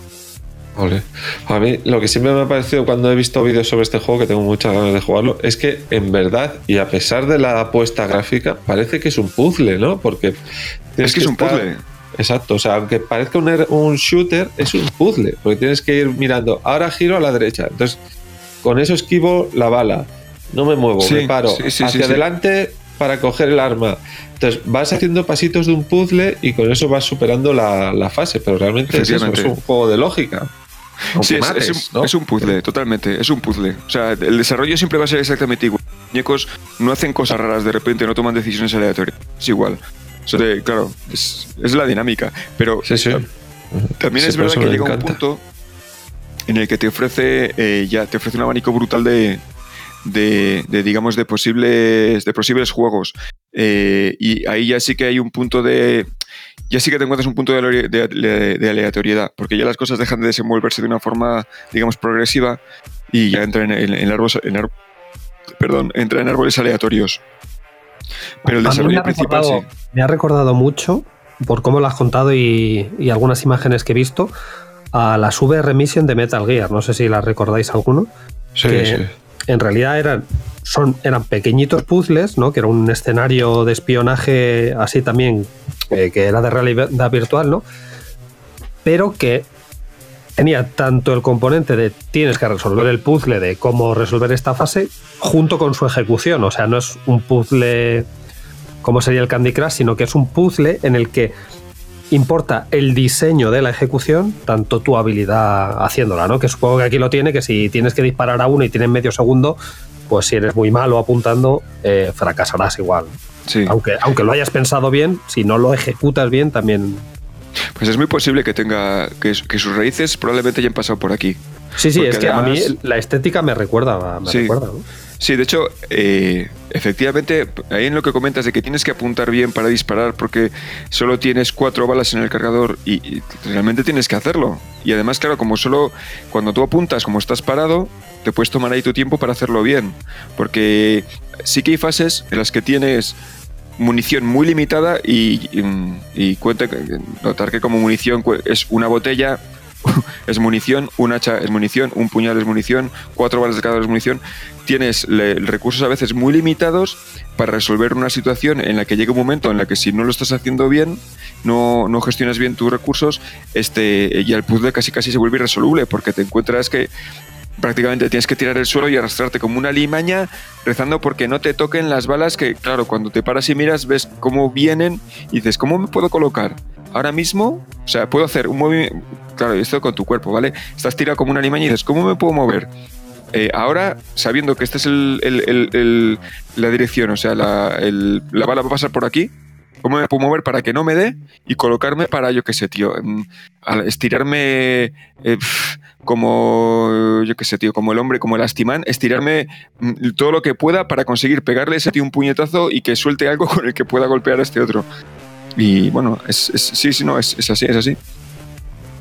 Bueno, bueno, pues nada, pues dejamos aquí esta parte en la que nos hemos ido al futuro con las gafas virtuales de Fer y recojo yo el testigo para eh, ir al pasado, ¿vale? Para llevaros a 1936, a la Guerra Civil Española, con Cruzada y Revolución. Antes de eso, mm, una pequeña reseña también a otro juego que he jugado y que no, no quiero dejar atrás porque la verdad es que para mí fue toda una sorpresa, que es Colonia. So- van a ser dos minutitos, os voy a hablar de él. Es un juego de 2009. Tuve la oportunidad de jugarla pues, eh, con unos amigos ahí, eh, hace pues a principios de, febrero, así creo que fue, y me encantó. Un juego que nació en el 2009, un juego de mesa, perdonadme, de, de 3 a 6 jugadores, mm, que eh, recibió pues en su momento una recepción muy tibia y no, no lo entiendo porque a mí me pareció que era un euro ganador completamente, un, un gran juego, una, una forma de, de jugar súper, súper, eh, eh, a ver, ¿cómo lo digo? Súper eh, deslizada, súper rápida, sin fricciones, con turnos muy llevaderos y muy rápidos. Y eso que estábamos a seis jugadores jugando en la ciudad de Colonia a intentar ser la mejor de las familias de la ciudad, que de eso es de lo que va, de ir acumulando eh, influencia política y dinero para, para conseguir unas reliquias eh, que te permitan convertirte en la familia más importante de la ciudad de Colonia. Y todo esto se hace pasando por distintos pasos de un tablero en el que te van señalando qué acción puedes realizar en esa parte del tablero, ¿no? Pues por ejemplo, al principio del tablero puedes conseguir influencia política metiéndote en el ayuntamiento de Colonia y votando las cosas, algunos elementos de votación que llegan con el turno, que van a modificar pequeños parámetros de cada turno. Después puedes ir al mercado a comprar bienes, después esos bienes se los entregas a los gremios para que produzcan cosas y esas cosas después las vas a llevar a, a tus barcos.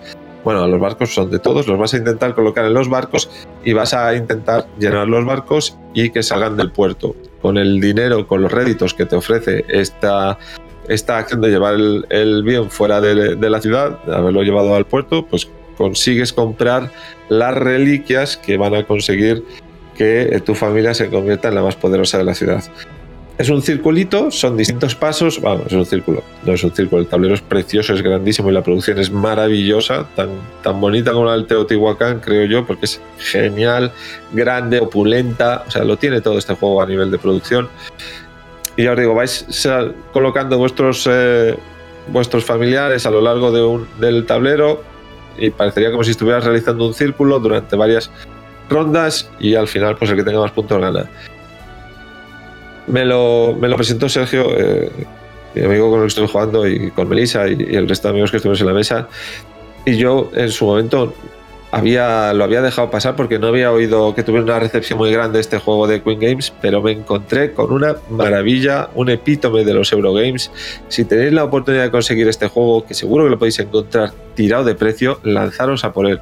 Es un juego que no os va a decepcionar y que os va a dar una tarde de Eurogames, y para ti es lo que te gustan los Eurogames, buenísima. Es un, para mí es un clásico dentro de los Eurogames. Creo que lo, hace todo bien en su género. No veo que tenga ninguna falla. La duración de la partida a nosotros se nos alargó un poquito porque tenía un juego, tenían que explicarnos el juego a, todos nosotros y éramos seis en la partida, pero se nos salió un poquito la partida larga, pero vamos, pero una partida normal a cuatro jugadores, que yo creo que es el, mejor número de juego, no seis como estuvimos nosotros en la mesa, estoy seguro que no, no alcanza las dos horas cuando deseáis jugar. Un juego que si a mí me ofrecen volver a jugar, jugaría mil veces. Tiene eh, también elementos de, de azar, como tenía el Teotihuacán, que creo que es muy importante en un juego Eurogame y que creo que es una compra obligada. Si te lo encuentras delante de ti porque te gustan los Eurogames, cómpralo. Salió en el 2009, está descatalogado, un gran juego, ¿vale? Pero Rafa, bueno, una pregunta. Eh, a mí me recuerda vagamente al Puerto Rico. Sí, sí, sí. Sí, sí. Es de. Es, es un. Es un juego que sigue su estela. O sea, es un Ah, juego muy ya. parecido, incluso con el final, casi el final del turno, que es sacar a los barcos al puerto para llevar las mercancías y con eso conseguir el dinero. Incluso eso se le parece. O sea, si no es un juego que, que vaya a innovar dentro de los Eurogames, es un juego que hace lo mismo. Hace lo mismo que llevamos haciendo en muchas ocasiones en los juegos Eurogames, pero lo hace muy bien, de una manera muy sencilla, muy rápida y sin fricciones en el juego. Todo va súper suave, súper sencillo y no ves que el juego tenga fallas en ningún lado. O sea, es un juego más que puedes añadir a tu ludoteca si eres jugón de, de juegos de mesa Eurogames de nivel medio. Este lo puedes añadir y no te va a decepcionar. No te va a descubrir América, no vas a encontrar nada nuevo aquí, pero vas a encontrar un juegazo. A mí me encantó, yo me quedé alucinado cuando lo probé. Me dio mucha lástima no haberlo probado antes cuando tuve la oportunidad por haber hecho caso a las, a las reacciones tibias que tuvo en su momento. Bueno, Mm. ahí va uno, ¿vale? Uno de los dos, pero el que también os quería hablar y que quiero que sea la, la pieza central de, de mi intervención en el episodio es Cruzada y Revolución. Es un wargame situado en la Guerra Civil Española para dos jugadores que fue creado por David Gómez Reyoso, el artista es Nicolás Scooby y eh, yo he jugado, jugué precisamente con Sergio, con el que os estaba hablando antes, lo he jugado eh, en la segunda edición, la, una nueva que salió hace, hace poquito, que se anunció en el 2017 y que eh, ha publicado aquí cuatro dados y en la versión inglesa está publicado por Compass Games. ¿Qué tenemos aquí? Pues aquí tenemos un juego Wargame para personas a las que les guste, ¿vale? Todo lo que vais a oír ahora de mi parte son maravillas y elogios sobre el juego, pero tener en cuenta que si el género no te gusta, este juego no va a ser para ti, ¿vale? El género de los Wargames en mesa es un género especial y a unos les repele como Ubisoft y a otros les encanta. A mí me gusta mucho jugar un Wargame de vez en cuando, viene muy bien para el alma, para el cuerpo, para el pensamiento y para todo pero hay gente a la que le rechaza este tipo de juegos y bueno, es normal porque hay que tener un nivel de, abstracción en la mesa, un nivel de, quedarte tú dentro del tablero que, que, bueno, que a algunas personas es que no les gusta hacerlo y ya está. Bueno, pues ¿cómo, ¿cómo es este juego? Como os podéis imaginar, es un juego en el que estamos representando, cada uno de los jugadores juega en uno de los dos bandos que participaron en la guerra civil, así que puede ser o el jugador del bando nacional o el jugador del bando republicano. ¿Cómo eh, haremos las partidas? Jugando cartas. Este es un juego que utiliza eh, un sistema de juego de cartas eh, que ya se inventó en Path of Glory. Lo- se basa en él y eh, utiliza las cartas para realizar todas las acciones dentro del juego. Tú tienes unas cartas que te dicen los movimientos que puedes hacer si quieres usarla para realizar operaciones eh, los ataques que podrías llegar a hacer con esa misma carta si quieres utilizarlo para atacar, eh, despliegues que puedes hacer con ellos, eventos que puedes jugar con las cartas. Algunas cartas también tienen un texto que te señalan una pequeña ventaja o imponen una pequeña desventaja al contrario durante un turno, más turnos o eh, durante unas fases de juego. También puedes hacer con las cartas, eh, puedes pedir tropas, puedes pedir tropas de reemplazo, así que con las cartas que tienes en la mano, que vas a tener siete, eh, vas a hacer todo lo que realices en el tablero de, juego, que es, pues, evidentemente, el mapa de España. Así que tienes que utilizar tus cartas para que esas cartas realicen acciones dentro del tablero de juego. ¿Cómo, ¿Cómo vas a, jugar? Pues eh, con, en cada uno de los turnos de juego en los que se divide la partida, tú vas a realizar una acción, o sea, vas a usar una carta para jugar en el modo en que tú quieras, y tu contrario hará otra. Así lo haréis seis veces cada uno, y en ese momento, cuando hayáis cumplido las 12 fases de juego, que es como si fueran 12 meses, eh, bueno, no son 12 meses, perdóname, bueno, cuando hayáis cumplido las 12 fases de juego, avanzáis el calendario de juego para seguir eh, la partida. La partida pues dura los tres años en teoría, si ninguno de los jugadores consigue derrotar al otro antes, y tiene eventos también el calendario como por ejemplo pues que te llegue el invierno y durante esos turnos de juego en los que hay invierno pues se reduce el número de operaciones que pueden realizar los jugadores o intentar realizar un ataque por ejemplo en una zona en la que eh, el defensor esté en una montaña lleva una penalización es más difícil atacar a una montaña en invierno cuando está nevada pues que cuando no lo está. Eso es evidente. Así que tenéis un tablero de juego precioso. Los componentes de este juego son todo lo que se le puede pedir a un wargame y mucho más. Olvidaros de la imagen clásica que podéis tener en la cabeza de un wargame con un mapa cutrón y unos, eh, unos tokens pequeñitos y que se pueden coger mal. No, aquí tanto Cuatro dados como Compass Games han tirado la casa por la ventana y han sacado un un tablero de juego grandísimo, muy grande, no lo podéis imaginar, hay que, hay que verlo desplegado. Tokens bonitos, de peso, distintos tamaños, todo muy bien diseñado y las cartas son preciosas. Si faltaba algo para la, la guinda del pastel, son las cartas que son bonitas, las tienes en las manos, estás viendo fotografías que te llevan a, un evento en concreto, el texto en la carta está genial, no hay problemas para leerlo, ni en las cartas ni en el tablero todo, todo está muy bien hecho, muy bien diseñado. Se nota que el autor ha estado testeando el juego durante mucho tiempo para llevarlo a buen término y en esta segunda edición se han, vamos, han culminado el juego. Muy bonito, precioso. Eh, como os he dicho, el motor de juego son las cartas, entonces tú vas jugando con las cartas, las vas descartando y las vuelves a recibir otra vez en la mano del juego completamente. ¿Qué hace eso? Pues que tengas también que vigilar otra cosa más, que es el motor de cartas y el mazo. Tú tienes que intentar ver si eh, puedes esperar que en la siguiente recogida de cartas que vas a hacer tengas las cartas que tú quieres para sacar una ventaja al enemigo. Si lo consigues y tienes la, la, suerte de que te llega el evento justo en el momento adecuado para hacerle daño al enemigo, pues conseguirás en ese momento una ventaja, bueno, que deberías de saber administrar. Si vas por detrás del mazo, pues mala suerte, tío. Tú esperabas tal y no te ha llegado, pues, pues tendrás que buscarte las castañas por otro lado y hacer las cosas un poco distintas. Hay tres fases de juego en las que el mazo de cartas que vas recogiendo va agrandándose con nuevas cartas y las vas volviendo a juntar. Entonces, cuando ya llega el final de la partida, pues tienes un mazo de cartas muy grande con un montón de posibilidades para jugarla.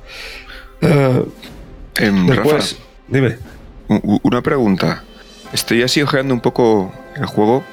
Eh, tú que le has dado así un poco de caña, eh, nosotros como, como herederos de históricos de, de este bueno de esta, de esta guerra, eh, cuando tú juegas a esto y por ejemplo gana el bando republicano no, genera una especie de sensación surrealista a los jugadores? ¿No, no, da, pues, no lleva al debate o, incluso la polémica?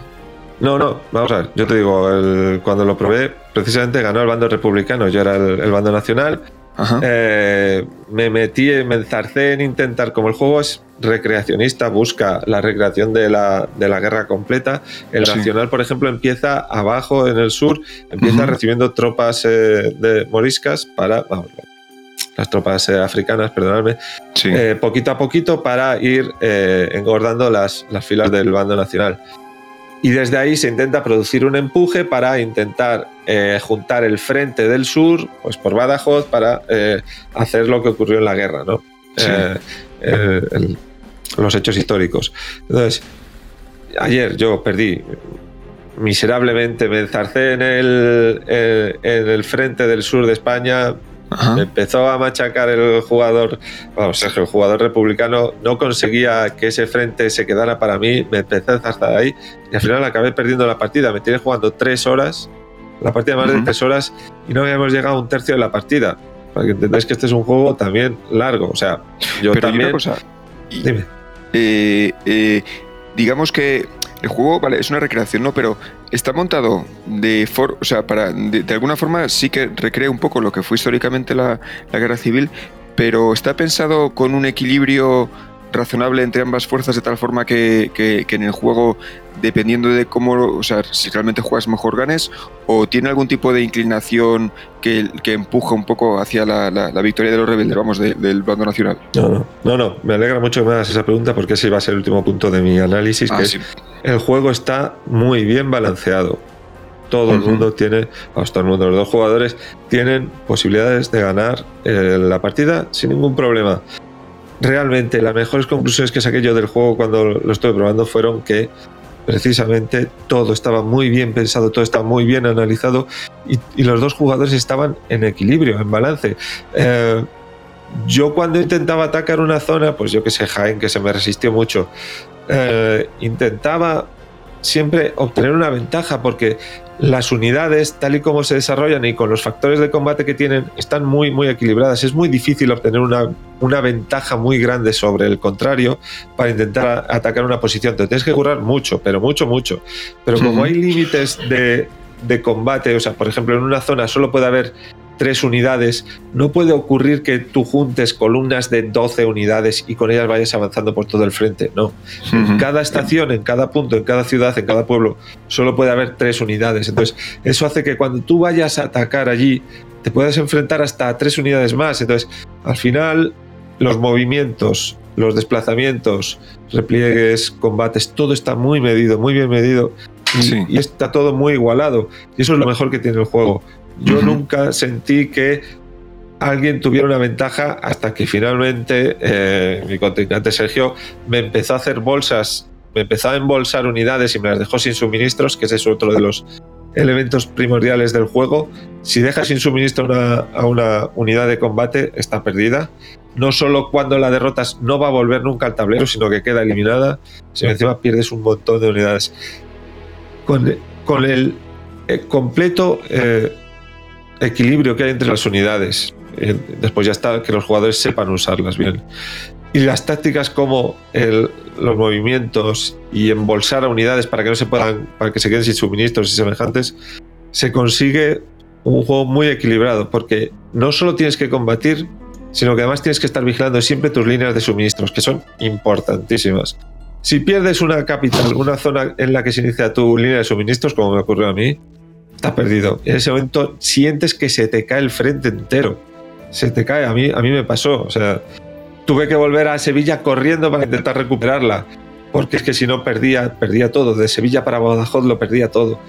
Y es ese, esa tensión que había en esos momentos los que te hacen disfrutar de verdad. Si te gustan este tipo de juegos, vas a disfrutar muchísimo pensando en cómo tienes que hacerlo para conseguir con tus pocos recursos y con lo equilibrado que está todo, conseguir ganar una ventaja para recuperar algo que has perdido. Es un juego que te transmite unas sensaciones, a mí por lo menos muy intensas, que me gustaron mucho. Eh, Creo que está equilibrado, esa es la palabra que tiene el juego, equilibrio. Aquí no haces eh, correr con las fichas como he hecho yo en otros juegos, como en el de ¿Cómo se llamaba? El del desembarco de Taragua, que me viene ahora mismo a la cabeza, en el que ibas paseando con las unidades de un lado a otro para intentar ayudar a otras unidades mientras estabas bajo fuego, amigo. Y yo decía, esto no se lo cree nadie. ¿Cómo voy a estar moviendo tropas de un lado a otro de la playa mientras me están disparando como si nada? Aquí no. Todo está muy medido, todo es muy difícil de hacer. Y, y- y las cartas te pueden llevar a dar una ventaja maravillosa y que además que tú sabes que la has conseguido tú la ventaja. Y si pierdes las ventajas de las cartas o pierdes las líneas de suministro, estás completamente perdido. Bueno, no quiero alargarme mucho más, solo quiero deciros que eh, con esta voz ronca que tengo, que, es que acabo de salir precisamente de la, de la Guerra Civil Española, parece, eh, me he encontrado con un juego que había recibido muy buenas críticas, que tenía muchas ganas de jugar, que cuando me ofreció jugar Sergio dije sí de cabeza, sin pensármelo ni un solo instante, porque tenía muchísimas ganas de probar. Y la experiencia ha sido maravillosa. Si tenéis tiempo, si tenéis dinero, si tenéis un compañero con el que jugar a Wargames, si os gustan los dos, iros a por Cruzada y Revolución porque os vais a encontrar un auténtico juegazo. Recomendable totalmente si tienes con quién jugarlo. Bueno, y ahora, y para intentar recuperarme yo esta voz que tengo, que parece que, que he estado aquí en Guadarrama tirando tiros, voy a ceder el paso al resto de mis compañeros porque, como dijimos al principio del episodio, teníamos un- una sección especial, un momento especial para este episodio y era hablar de The Return of Obra Dinn. Si yo me he ido a 1936, pues con ellos, con Víctor, con Mike, con Javi y con Fer, que son los que los han probado, os llevaremos a 1807, a un barco, creo que es en el que tú haces de perito de un seguro, lo cual me parece lo más triste del mundo y a la altura de eh, Papers, Please. ¿vale? Ya empezamos, empezamos a meter caña, pero si en Papers, Please eh, Lucas Pope nos llevó a ser un administrativo en una aduana, aquí tú eres un perito de un seguro en Return of Obradin en el que te subes a un barco que se llama así, de Obradin, y tiene que averiguar por qué han muerto todos sus pasajeros. A ver, contadnos por qué este videojuego lo ha roto todo, ha llegado a las más altas cotas y las mejores puntuaciones con esa premisa tan mala. Lo primero es explicar, Rafa, el tema del perito. Eh, en realidad, este hombre, Locas Poe, lo que está intentando hacer es una obra magna de toda su vida que se llame Trabajos de mierda llevados a la heroicidad en el videojuego. Qué gran frase, joder. Sí, señor. Es Hasta- seguro. Había aprovechado que estoy en mute, entonces claro, por eso intenta colar esto. No, pero es verdad, es verdad, ¿no? Que yo, yo también su, surgí- o sea, sufrí ese shock inicial de eres el tío de un seguro. Es que solo es. Solo está superado en cutrez por ser un administrativo en una aduana. Solo. Ese fue su juego anterior, eh, Papers, Please, que ya habéis oído hablar de él en alguno de los episodios de nuestro evento. Venga, contadnos. Esto ha sido un- una sacada de, de eso por parte de Lucas Pope que ha dejado a todo el sector de los videojuegos y a todo el mundo con los ojos abiertos. Víctor, cuéntanos por qué. Hombre, eh, lo primero, eh, no sé si se está escuchando el resto, el, el fondo que tengo aquí en el, en el bar, espero que no. Sí, sí, se oye un poquito de musiquita un de fondo. Sí, un Pero poquito. está bien. Ah. Un poco lástima, pero bueno. En fin, eh, pues sí, el, el juego empieza por, pues como se diría, por muy family friendly que diga Rafa, eh, el juego empezó por un no hay huevos. Y, y el, y el no hay huevos es, eh, se puede hacer un videojuego de hoy en día eh, con una profundidad de color de un bit. Ahora que hay pues Nvidias a 4K y cosas de esas monstruosas que cuestan más que, vamos, más que mi casa, eh, pues se puede hacer un juego que solo vaya a profundidad de color de un bit. Y bueno, pues se puso a investigarlo. Eh, para los que les interese la explicación técnica, que vayan a su blog, porque está muy, muy interesante el cómo ha conseguido hacer profundidad. Es un juego que básicamente es en dos colores. Se puede elegir qué dos colores sean, más o menos. Pero, pero sí, es, es, es complicado y, la verdad es que no queda, no queda del todo mal pero eso fue el comienzo del juego. Se puede hacer un, un juego de hoy en día, que además está hecho con Unity, eh, a dos colores. Y bueno, pues la respuesta es que sí. Bueno, es que, a ver, un- un- un pequeño apunte. Si alguien ha jugado en los 80 a videojuegos de PC, yo levanto la mano el primero. No sé si por aquí alguno de los compañeros, eh, a la par que amigos, ha probado juegos en los 80. Eran así, o sea, los juegos de CGA eran un montón de píxeles en tramas que, montados de tal forma que te, hacían ver un, pues eso, un, desarrollo gráfico interesante, porque era el juego.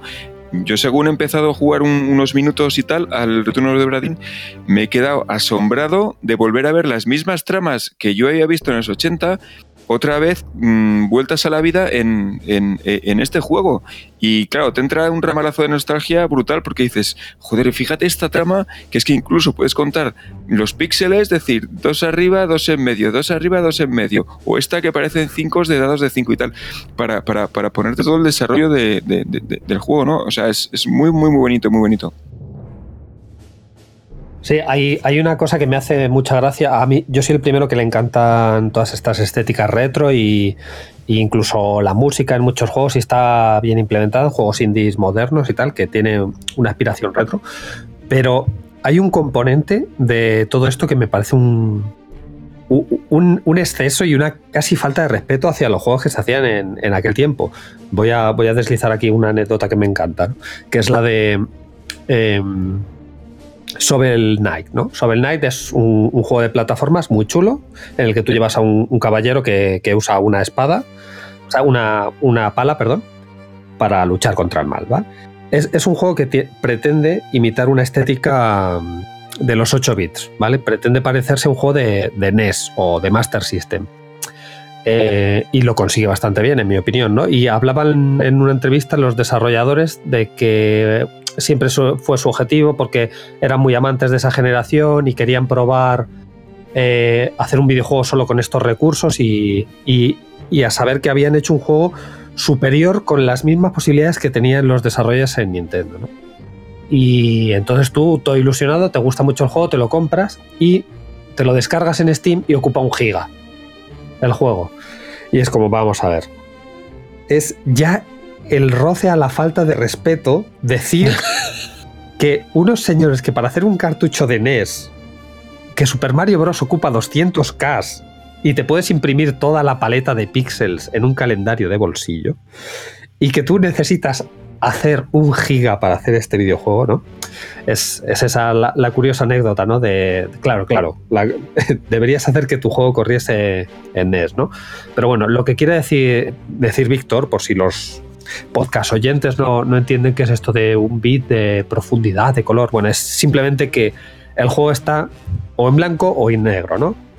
Entonces todo está hecho con, con cuadraditos de ese color, o blanco o negro, ¿no? En realidad es un verde y un gris, o un malva y un ámbar, ¿no? Son, son dos colores eh, muy, muy opuestos y Sí, es básicamente que- como si fuese blanco y negro, ¿no? Antes comentábamos eh, que eh, una de las opciones que, es que tú puedes elegir la combinación de dos colores para el juego. Entonces, eh, te ofrece en, en el menú principal eh, un menú de cuatro o cinco modalidades eh, asociadas a, a, bueno, pues a los gráficos de antaño que te dice, bueno, pues en modo, en modo Mac, que es el que le daba caña Mae, pues en blanco y negro, puro, ya está, que es un blanco más bien grisáceo. O, en modo ámbar, que era un tipo de pantallas que, que tenía dos colores, ámbar y negro, ya está. O en modo IBM 5252 creo, que es en verde y negro, que mm, te da una alergia de ojos que flipas. Y ya está, pero son esas cuatro combinaciones. Sí, inte- intenta, digamos, recrear los distintos tipos de monitores, más que, más que de ordenadores, era la, posibilidad de las pantallas, ¿no? La verde es simplemente fósforo, ¿no? E- y bueno, el, eh, ya hablaremos un poco más de, de lo que es, pero el juego es un juego en tres dimensiones. Lo único que no hay colores, solo, solo están estos, estos dos opuestos. Vamos a hacer una brevísima introducción sobre el juego, porque estamos lanzando un poco ideas desordenadas. El juego eh, lo que te plantea es lo que, con lo que comenzaba Rafa. Eh, tú eres un, perito de, una compañía aseguradora. El año es el 1800, me sonaba 1804, pero lo mismo en 1807, ¿no? O sea, y hay un barco que se llama el Obradim que salió de puerto cinco años atrás y el jefe de la aseguradora pues eh, se pone en contacto pues no sé, con una lechuza o con una paloma, con su empleada, ¿no? Y le dice que, que el barco ha, ha regresado a puerto y que era un barco que estaba asegurado por su compañía aseguradora y lo que le manda al empleado es eh, pues que haga un peritaje para saber si tienen que pagar el seguro no, porque lo que resulta es que ha llegado el barco, pero está todo el mundo muerto. Entonces, eh, tú, con tus recursos de perito asegurador del, de hace dos siglos, pues llegas con, con una maleta prácticamente vacía, te, te lleva un señor con, un, con una barca al barco, que es tipo galeón, es un barco bastante grande, y junto con una, junto con una maleta. Y en esta maleta hay un diario, que va a ser el, el- una de las dos principales herramientas del juego, y una brújula. El diario es un, un diario normal, es simplemente un... Bueno, no es un diario, es un cuaderno de notas en el que tú como jugador vas a tener que ayudar al protagonista del juego a rellenar ese diario para hacer tu informe de, de peritaje del, del incidente del barco. Y lo que llevas es una brújula especial que es el elemento totalmente fantástico del juego.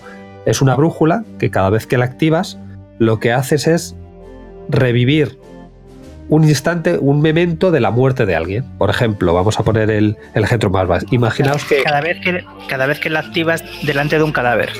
Eso es. Tú, cuando llegas al barco, el barco está tranquilo, normal. Está, flotando en el mar, el barco no está hundido, estructuralmente está bien, pero cuando tú subes al barco, por ejemplo, en cuanto andas 5 metros, lo primero que ves es un esqueleto de alguien que murió ya hace tiempo, ya está limpio hasta los huesos. Entonces, cuando tú abres esta brújula justo delante del esqueleto, lo que hace es mostrarte una imagen congelada, o sea, una imagen no te muestra una, un entorno 3D congelado del instante en el que murió. Si, eh, digamos, le dispararon, pues a lo mejor estás viendo justo cuando la bala está penetrando en el pecho o en el cráneo, ¿no? Es justo, justo el momento exacto en el que esa persona murió. Y normalmente eh, puede haber una, una voz también que narra ese instante justo, las últimas las últimas palabras sonoras, y entonces el protagonista lo que hace es inspeccionarla. Él se puede mover libremente por esa escena, es, una, es como si fuese un momento Matrix de tiempo parado, en el que el protagonista puede moverse, ver a los personajes que están involucrados en la escena, y eso, normalmente escuchar 5 o 6 segundos de audio justo antes de, esa escena. Ese es el paradigma jugable de Return of Obra Dinn. El objetivo del juego, lo que he dicho, lograr hacer un peritaje que en resumen se, se, transforma en saber cómo murieron todas y cada una de las personas que iban en el barco. Cuando dices eh, cuando tienes que hacer el peritaje, básicamente te, es, tienes una, el manifiesto del barco, creo que hay 70 y tantas personas a bordo. 60. 60. 60. Hay 60 personas a bordo y tú tienes la lista del manifiesto de las 60 personas que iban a bordo. Tienes una foto de un, unas fotos en las que todo el mundo, sale todo el mundo, las 60 personas. Sí, no son fotografías, son grabados. ¿tienes, dibujo, grabados. ¿tienes, tienes, el dibujo, que claro, que es la interpretación del que ha dibujado. Claro. Como buenamente podido. Esto es 1800, recordemos. De fotos. Sí, y, y también tienes un mapa del barco. Un mapa de la cubierta y esas cosas. Entonces, la idea es que tú tienes que, eh, a todos los que están en la lista del manifiesto, tienes que decirle, es, corresponde a tal persona del grabado y murió de tal forma. Y las cosas de la muerte es algo así como se ahogó. Eh, le disparó y tienes que decir eh, quién le disparó. Murió en tiene unas formas muy curiosas de morir. Y hay mucha, eh, sospechamos que el juego es bastante, no es muy estricto con eso y que puede ser imaginativo, porque hay algunas formas muy específicas de, de, morir. Y tú vas ahí y el objetivo es eso, es conseguir averiguar la, las 60, eh, asociar los 60 nombres con las 60 caras y, las, eh, y cómo murieron. Entonces, ya es como cuando te completas el capítulo. Y a todo eso va, te vas. El juego va, cada, eh, tienes escenas, cada escena se corresponde con un capítulo. Bueno, no, el, el, juego tiene creo que 8 capítulos y ahí tienes distintas escenas. Entonces vas viendo, no te las presentan en orden cronológico, sino cada vez que descubres, muchas veces en estas escenas, descubres pistas para ver otro cadáver. Entonces se van encadenando. Y no te las presentan en orden secuencial para nada. Yo tengo una duda, chicos. He visto un montón de vídeos del juego y prometo que lo voy a jugar. No he tenido tiempo esta ocasión, pero lo voy a jugar al futuro. Como buen Mipel, en veranito me lo voy a trinchar seguro. Pero tengo una duda muy gorda, porque siempre veo los mismos vídeos. ¿Cómo le das tú al videojuego la orden de que ya has resuelto el asesinato de esta persona, porque por lo que tengo entendido es- tú tienes que esa es la parte- deducir. Esa es la parte más interesante del juego. Tú tienes que ir rellenando este cuadernillo y entonces dices, pues yo qué sé, el capitán murió pues, de un disparo de no sé quién. Y, y- y lo dejas ahí y entonces Ah, no o pasa sea que lo escribes. Tú escribes en el diario No, no, lo que pasó. Como si fuese un desplegable, un desplegable. Exacto. Ah, tienes opciones, pero claro, son muchas opciones. Pero bueno, Ya. y luego también tienes que decir quién es el capitán. ¿Vale? No Ajá. sabes quién es el capitán. Tú tienes ahí una foto, el grabado ese en el que sale un montón de gente con gorrito y a ver cuál es el capitán. El capitán es fácil, en los demás eh, telita, ¿eh? Pero bueno, eh, de eso va el juego. Eh, entonces, tú pones uno y no pasa nada. Pones otro, no pasa nada. Pones otro y sigue sin pasar nada. Y ahí es cuando te das cuenta que la has cagado en algún momento, porque el juego solo te valida de 3 en 3. Entonces, si has, re- Tres, tres rellenado, muertes en tres muertes. De tres eh, muertes. tres, de, de- de- de tres aciertos en tres aciertos. O sea, si has rellenado tres, eh, tres muertes, tres personas, y están las tres bien, se te desbloquean. Ah, Y se te ponen en, en negrita, ya eh, grabadas, para que ya están fijas, ¿vale?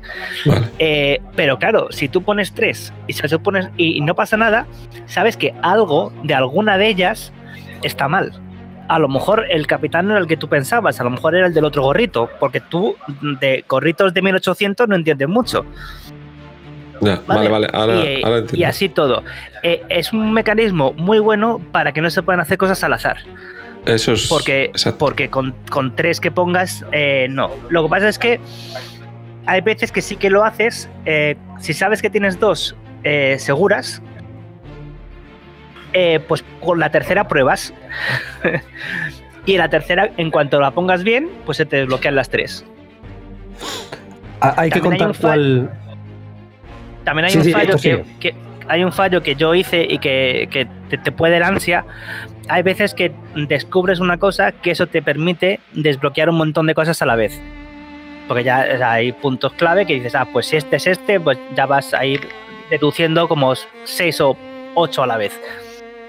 Si los pones seguidos, esos ocho que has deducido, pues bien, te, los valida y punto. Pero si los pones en dos que estás seguro y uno que vas probando, pues eso que vas eh, que te vas valiendo para, para eso, para, para poder deducir mejor.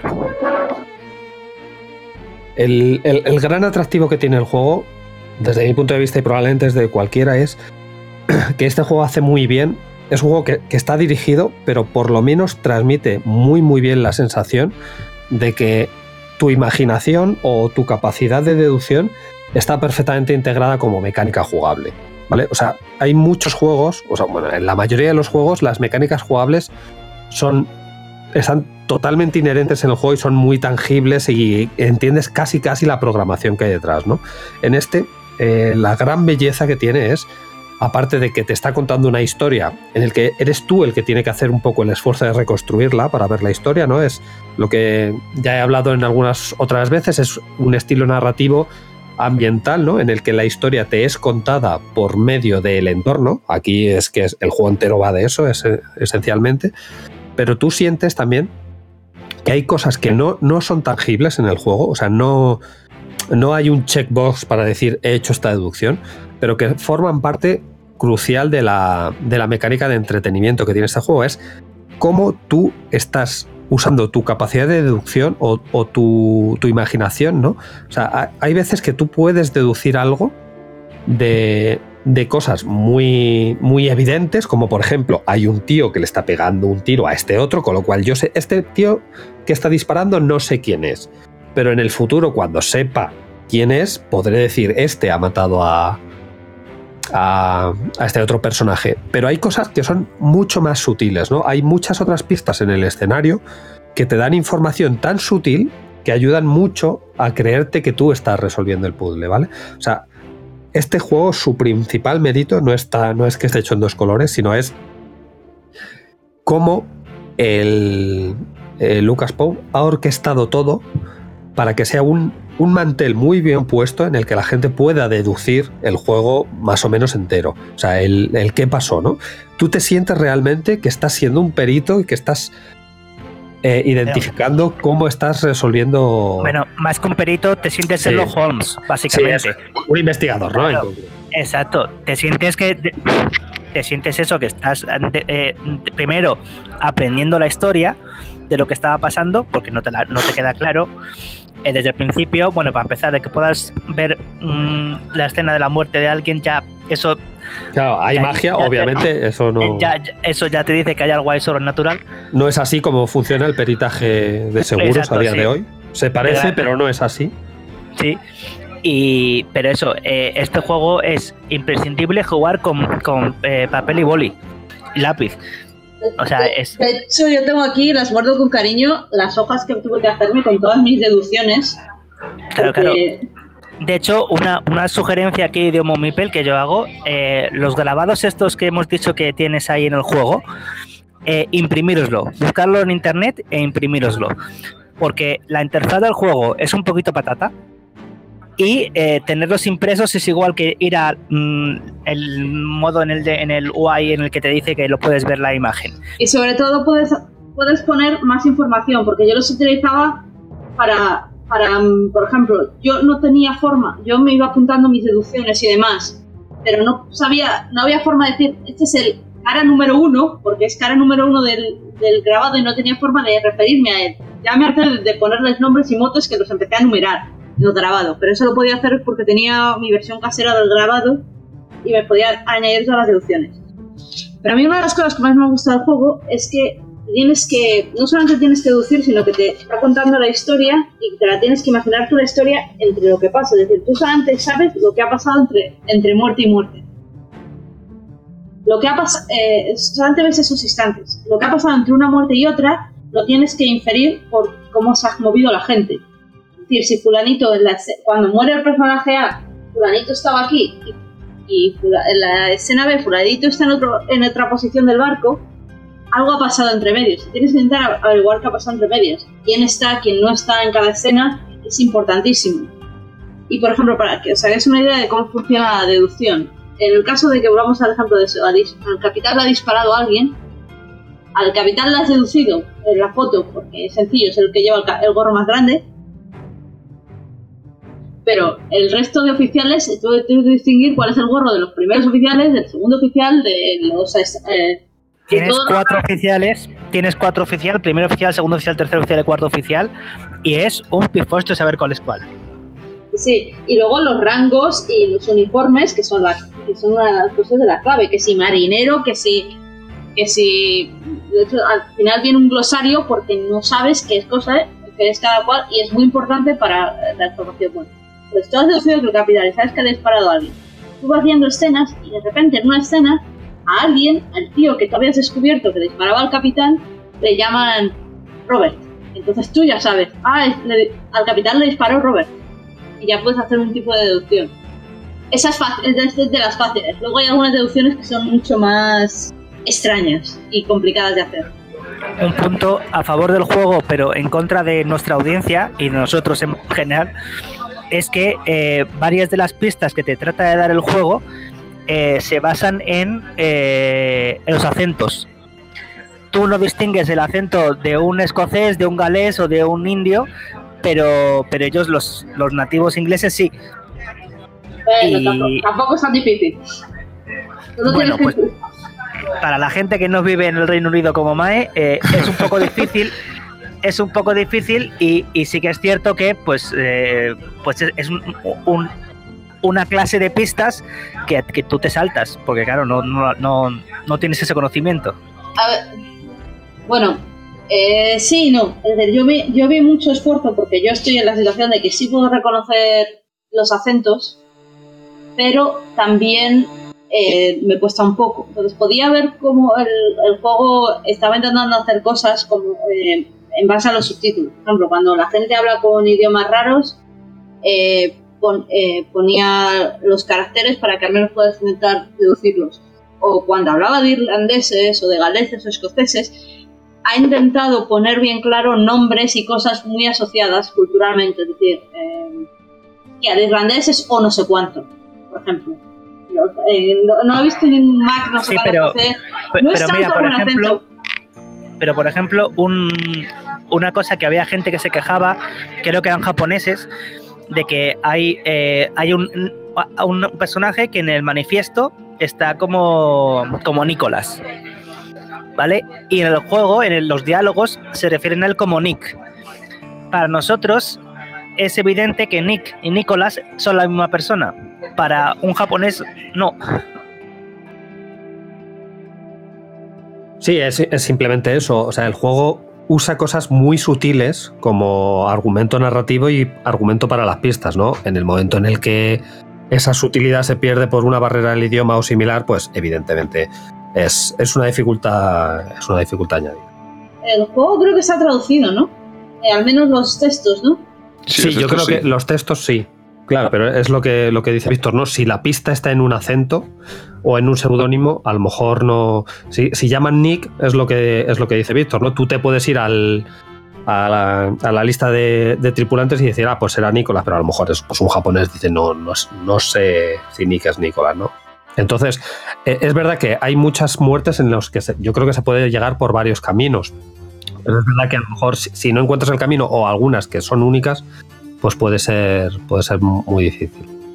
A ver, yo llegó un momento que, eh, que que tuve mucha suerte, que puse un al azar y lo acepté y de repente me fue como anda, qué suerte. Porque luego, luego descubrí la forma que se llegaba a la pista, la descubrí más tarde y dije, pues, no, eh, estaba yo muy. También advierte a todo el mundo que hay una, piedra, hay una piedra de Rosetta. Hay momentos que descubriréis algo que os puede ayudar a identificar a mucha gente. Eh, y, realmente es la piedra de Rosetta del juego. Yo estaba bloqueadísima hasta que descubrí eso. Y de repente fue como, anda. Pues sí, En general, yo creo que, que es, es bastante unánime decir que el juego es, es buenísimo, que hace las cosas muy bien. O sea, donde hay que aplaudir más eh, la valentía o los méritos que tiene este juego es eso. Primero, en ofrecer cosas innovadoras sin necesidad de, de alardes tecnológicos grandes, ¿vale? Porque podemos decir lo de los dos bits de color, pero esto es un, un añadido, ¿no? Un porque puedo, ¿no? Porque, como decía Víctor, ¿no? Pero en realidad el mérito está en la, la, inmersión tan grande que consigues, ¿no? El hecho de involucrarte tantísimo en la historia. Pero o sea, yo creo que ese es el. ese es- eh, o sea, tiene que ser ese el kit de la cuestión en el sentido de que dices, venga, no hay huevos a hacer un juego en dos bits. Venga, si va, lo hago. Y vas y lo haces.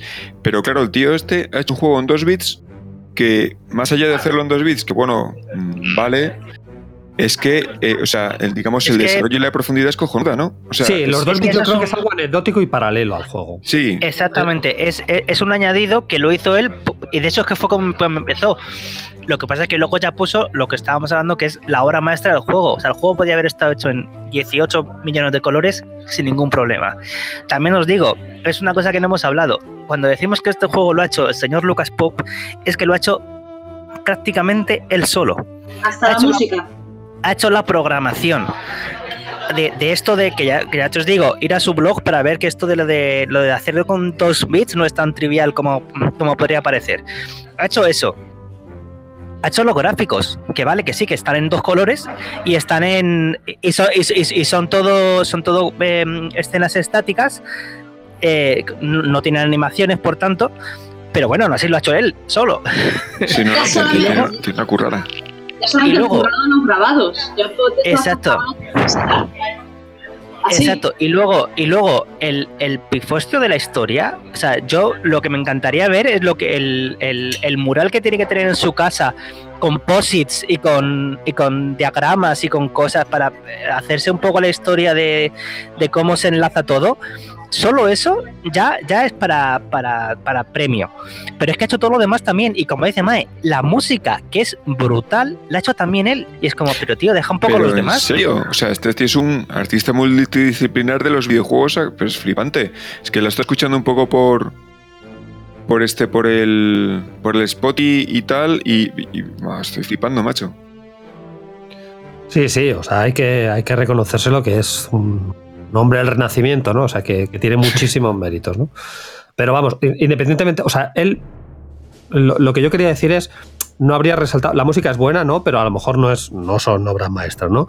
Eh, la- los gráficos igual, eh, o sea, está muy bien que los haya hecho él, pero no resaltar. Pero es verdad que hay que reconocer una cosa que es genialidad, que es aparte del, del diseño del juego en global, es la, la capacidad de inmersión narrativa que tiene el juego, que es dificilísima, ¿vale? O sea, hay juegos que usan muchísimas más herramientas para intentar que el, el usuario, o sea, que el jugador se meta dentro de la historia y no lo consiguen. Este lo que hace es da un salto de fe, ¿no? Que es delega en el usuario la inmersión en la, en la, en la historia, pero como la inmersión en el usuario dentro de la historia es algo absolutamente necesario para resolver la mecánica jugable, que es resolver el puzzle, entonces, para mí la gran maestría es la capacidad que tiene el juego con su mecánica jugable para meterte dentro de una historia de una forma intensísima, porque tú al final lo que vas a hacer es buscar una mancha en una silla, o sea,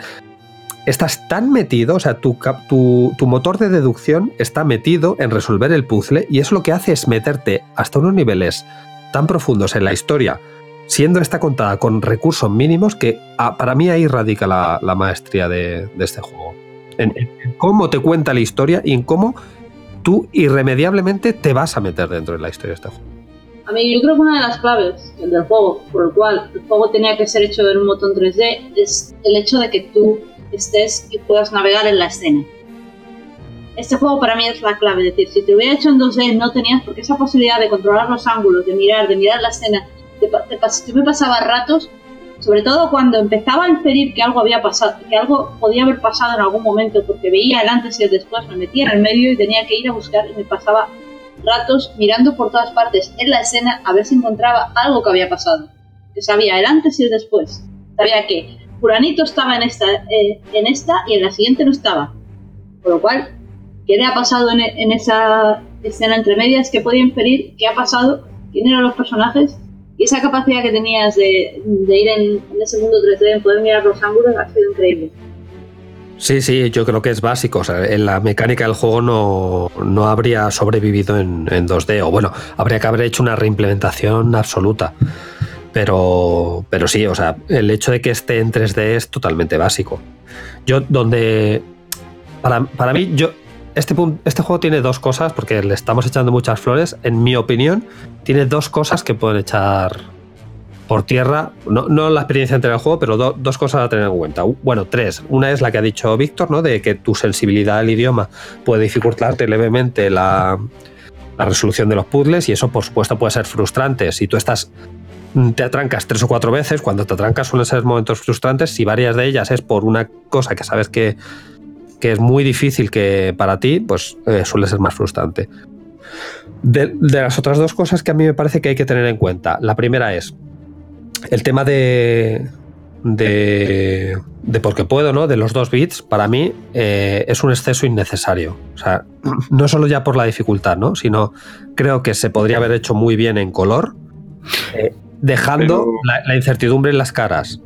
Y para. Yo Dime, te dime. digo una cosa, que con viendo, claro, de, de- ya de muchos años para acá, los despliegues eh, de, de gráficos, de motores gráficos y tal que se hacen, que es que se te escapa, o sea, es que es imposible poder percibir todo lo que se desarrolla.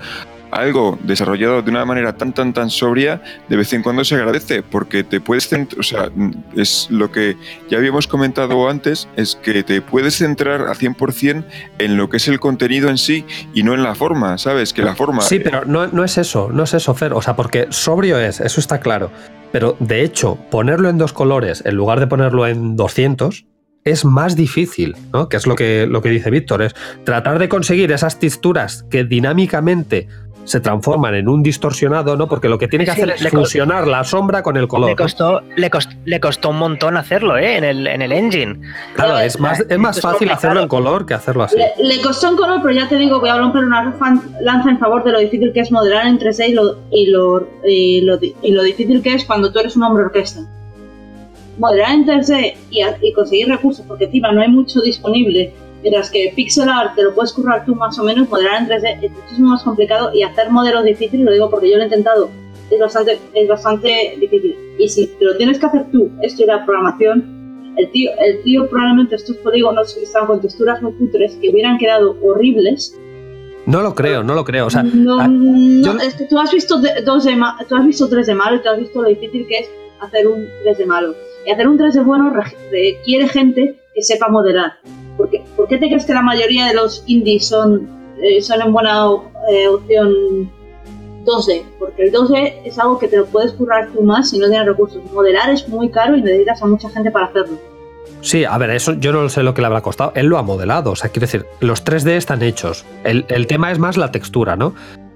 La, la dificultad que él se está poniendo es, como yo quiero fusionar el color y, y- o sea, la luz y el color, él lo que tiene que hacerse es una hibridación de algoritmo para eh, que entre la luz y el color hagan un patrón que es unos y cero, básicamente, ¿no? O sea, a mí o sea, no, no es que me moleste eh, que, que esté hecho así. El problema es que a mí este juego me ha mareado a niveles estratosféricos. Ah, sí, Vale. espera, espera. Javi, te iba a preguntar sobre eso después, precisamente porque lo que yo estuve leyendo en entrevistas del autor era que se lo había currado muchísimo para evitar el motion sickness, porque al principio, en las primeras pruebas, claro, mucha es que gente las se primeras quejaba. pruebas tenían que ser que alguien abriese los ojos y vomitaba. O sea, a mí me ha, me ha mareado mucho. Yo- Es verdad que a mí los juegos en 3D me suelen marear y tal, pero este me ha mareado tantísimo y eso es un, es un juego estático.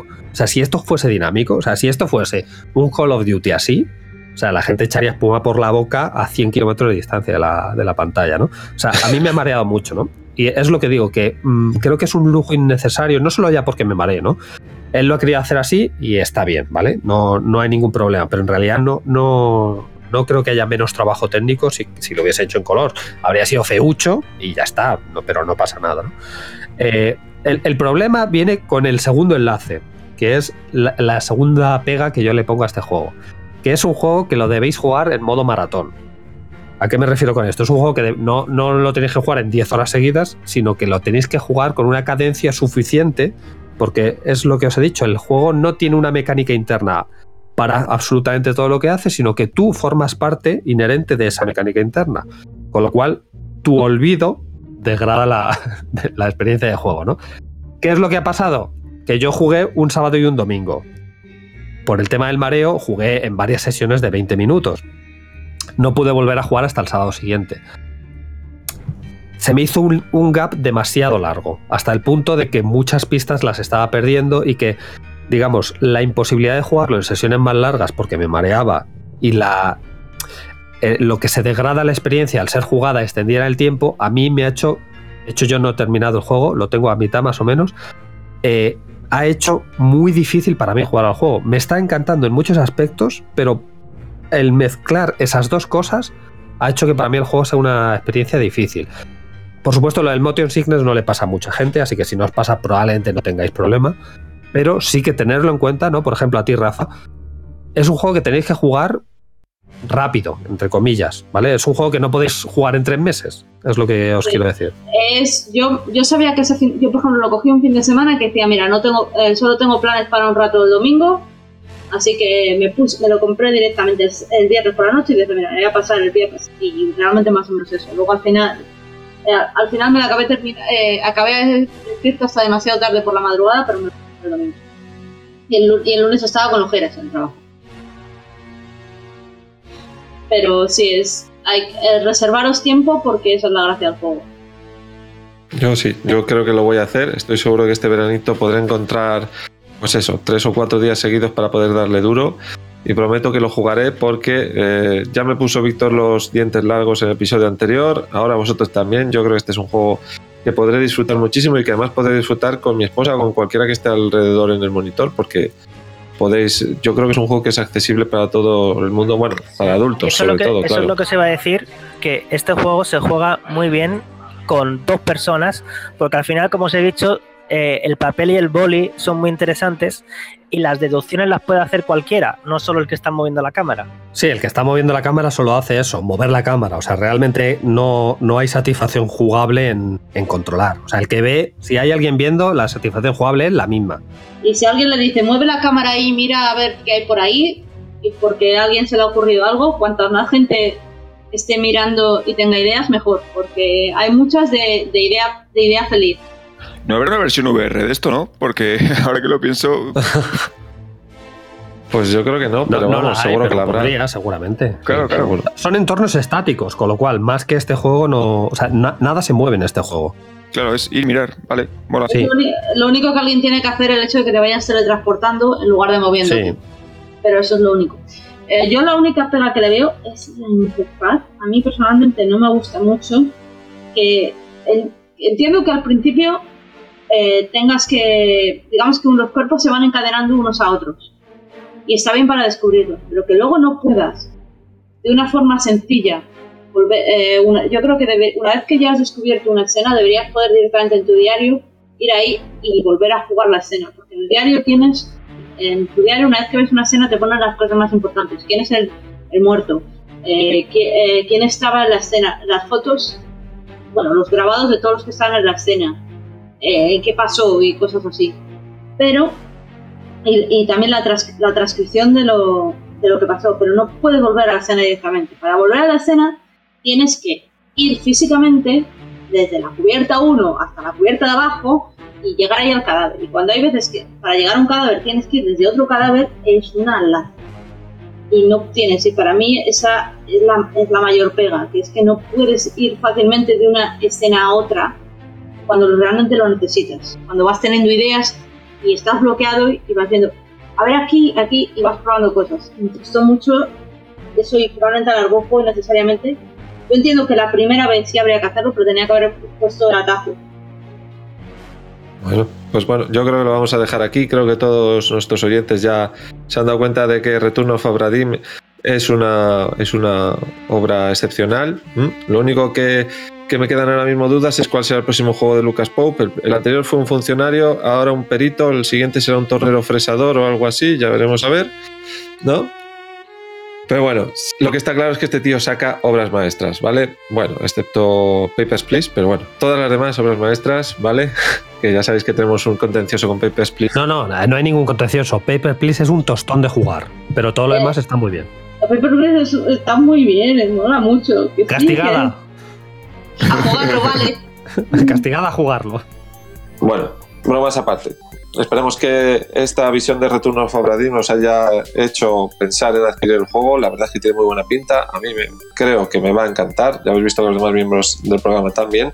Y cerramos ya el episodio. Esperamos que os haya gustado este episodio. Que nos volváis a escuchar en nuestro, en nuestro próximo podcast. Y nada, solo nos queda despedirnos. Así que comienzo yo.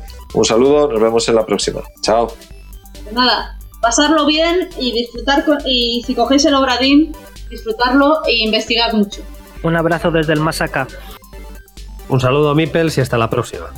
Venga, chicos, nos vemos en los mundos virtuales. Un abrazo. Muchos besos y muchos juegos. Que disfrutéis.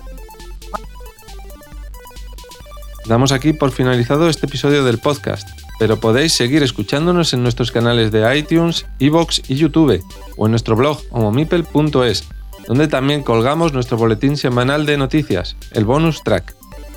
Nosotros volveremos en un mes. Si tienes ganas de más, te recomendamos el podcast Retrocompatibles de nuestro compañero Paul o su canal de YouTube, Paul de Indie Gamer. Y si lo tuyo son los juegos de mesa, visita metajuego.com para conocerlo todo sobre tu afición favorita. Muchas gracias por vuestra atención, os esperamos en nuestro próximo episodio.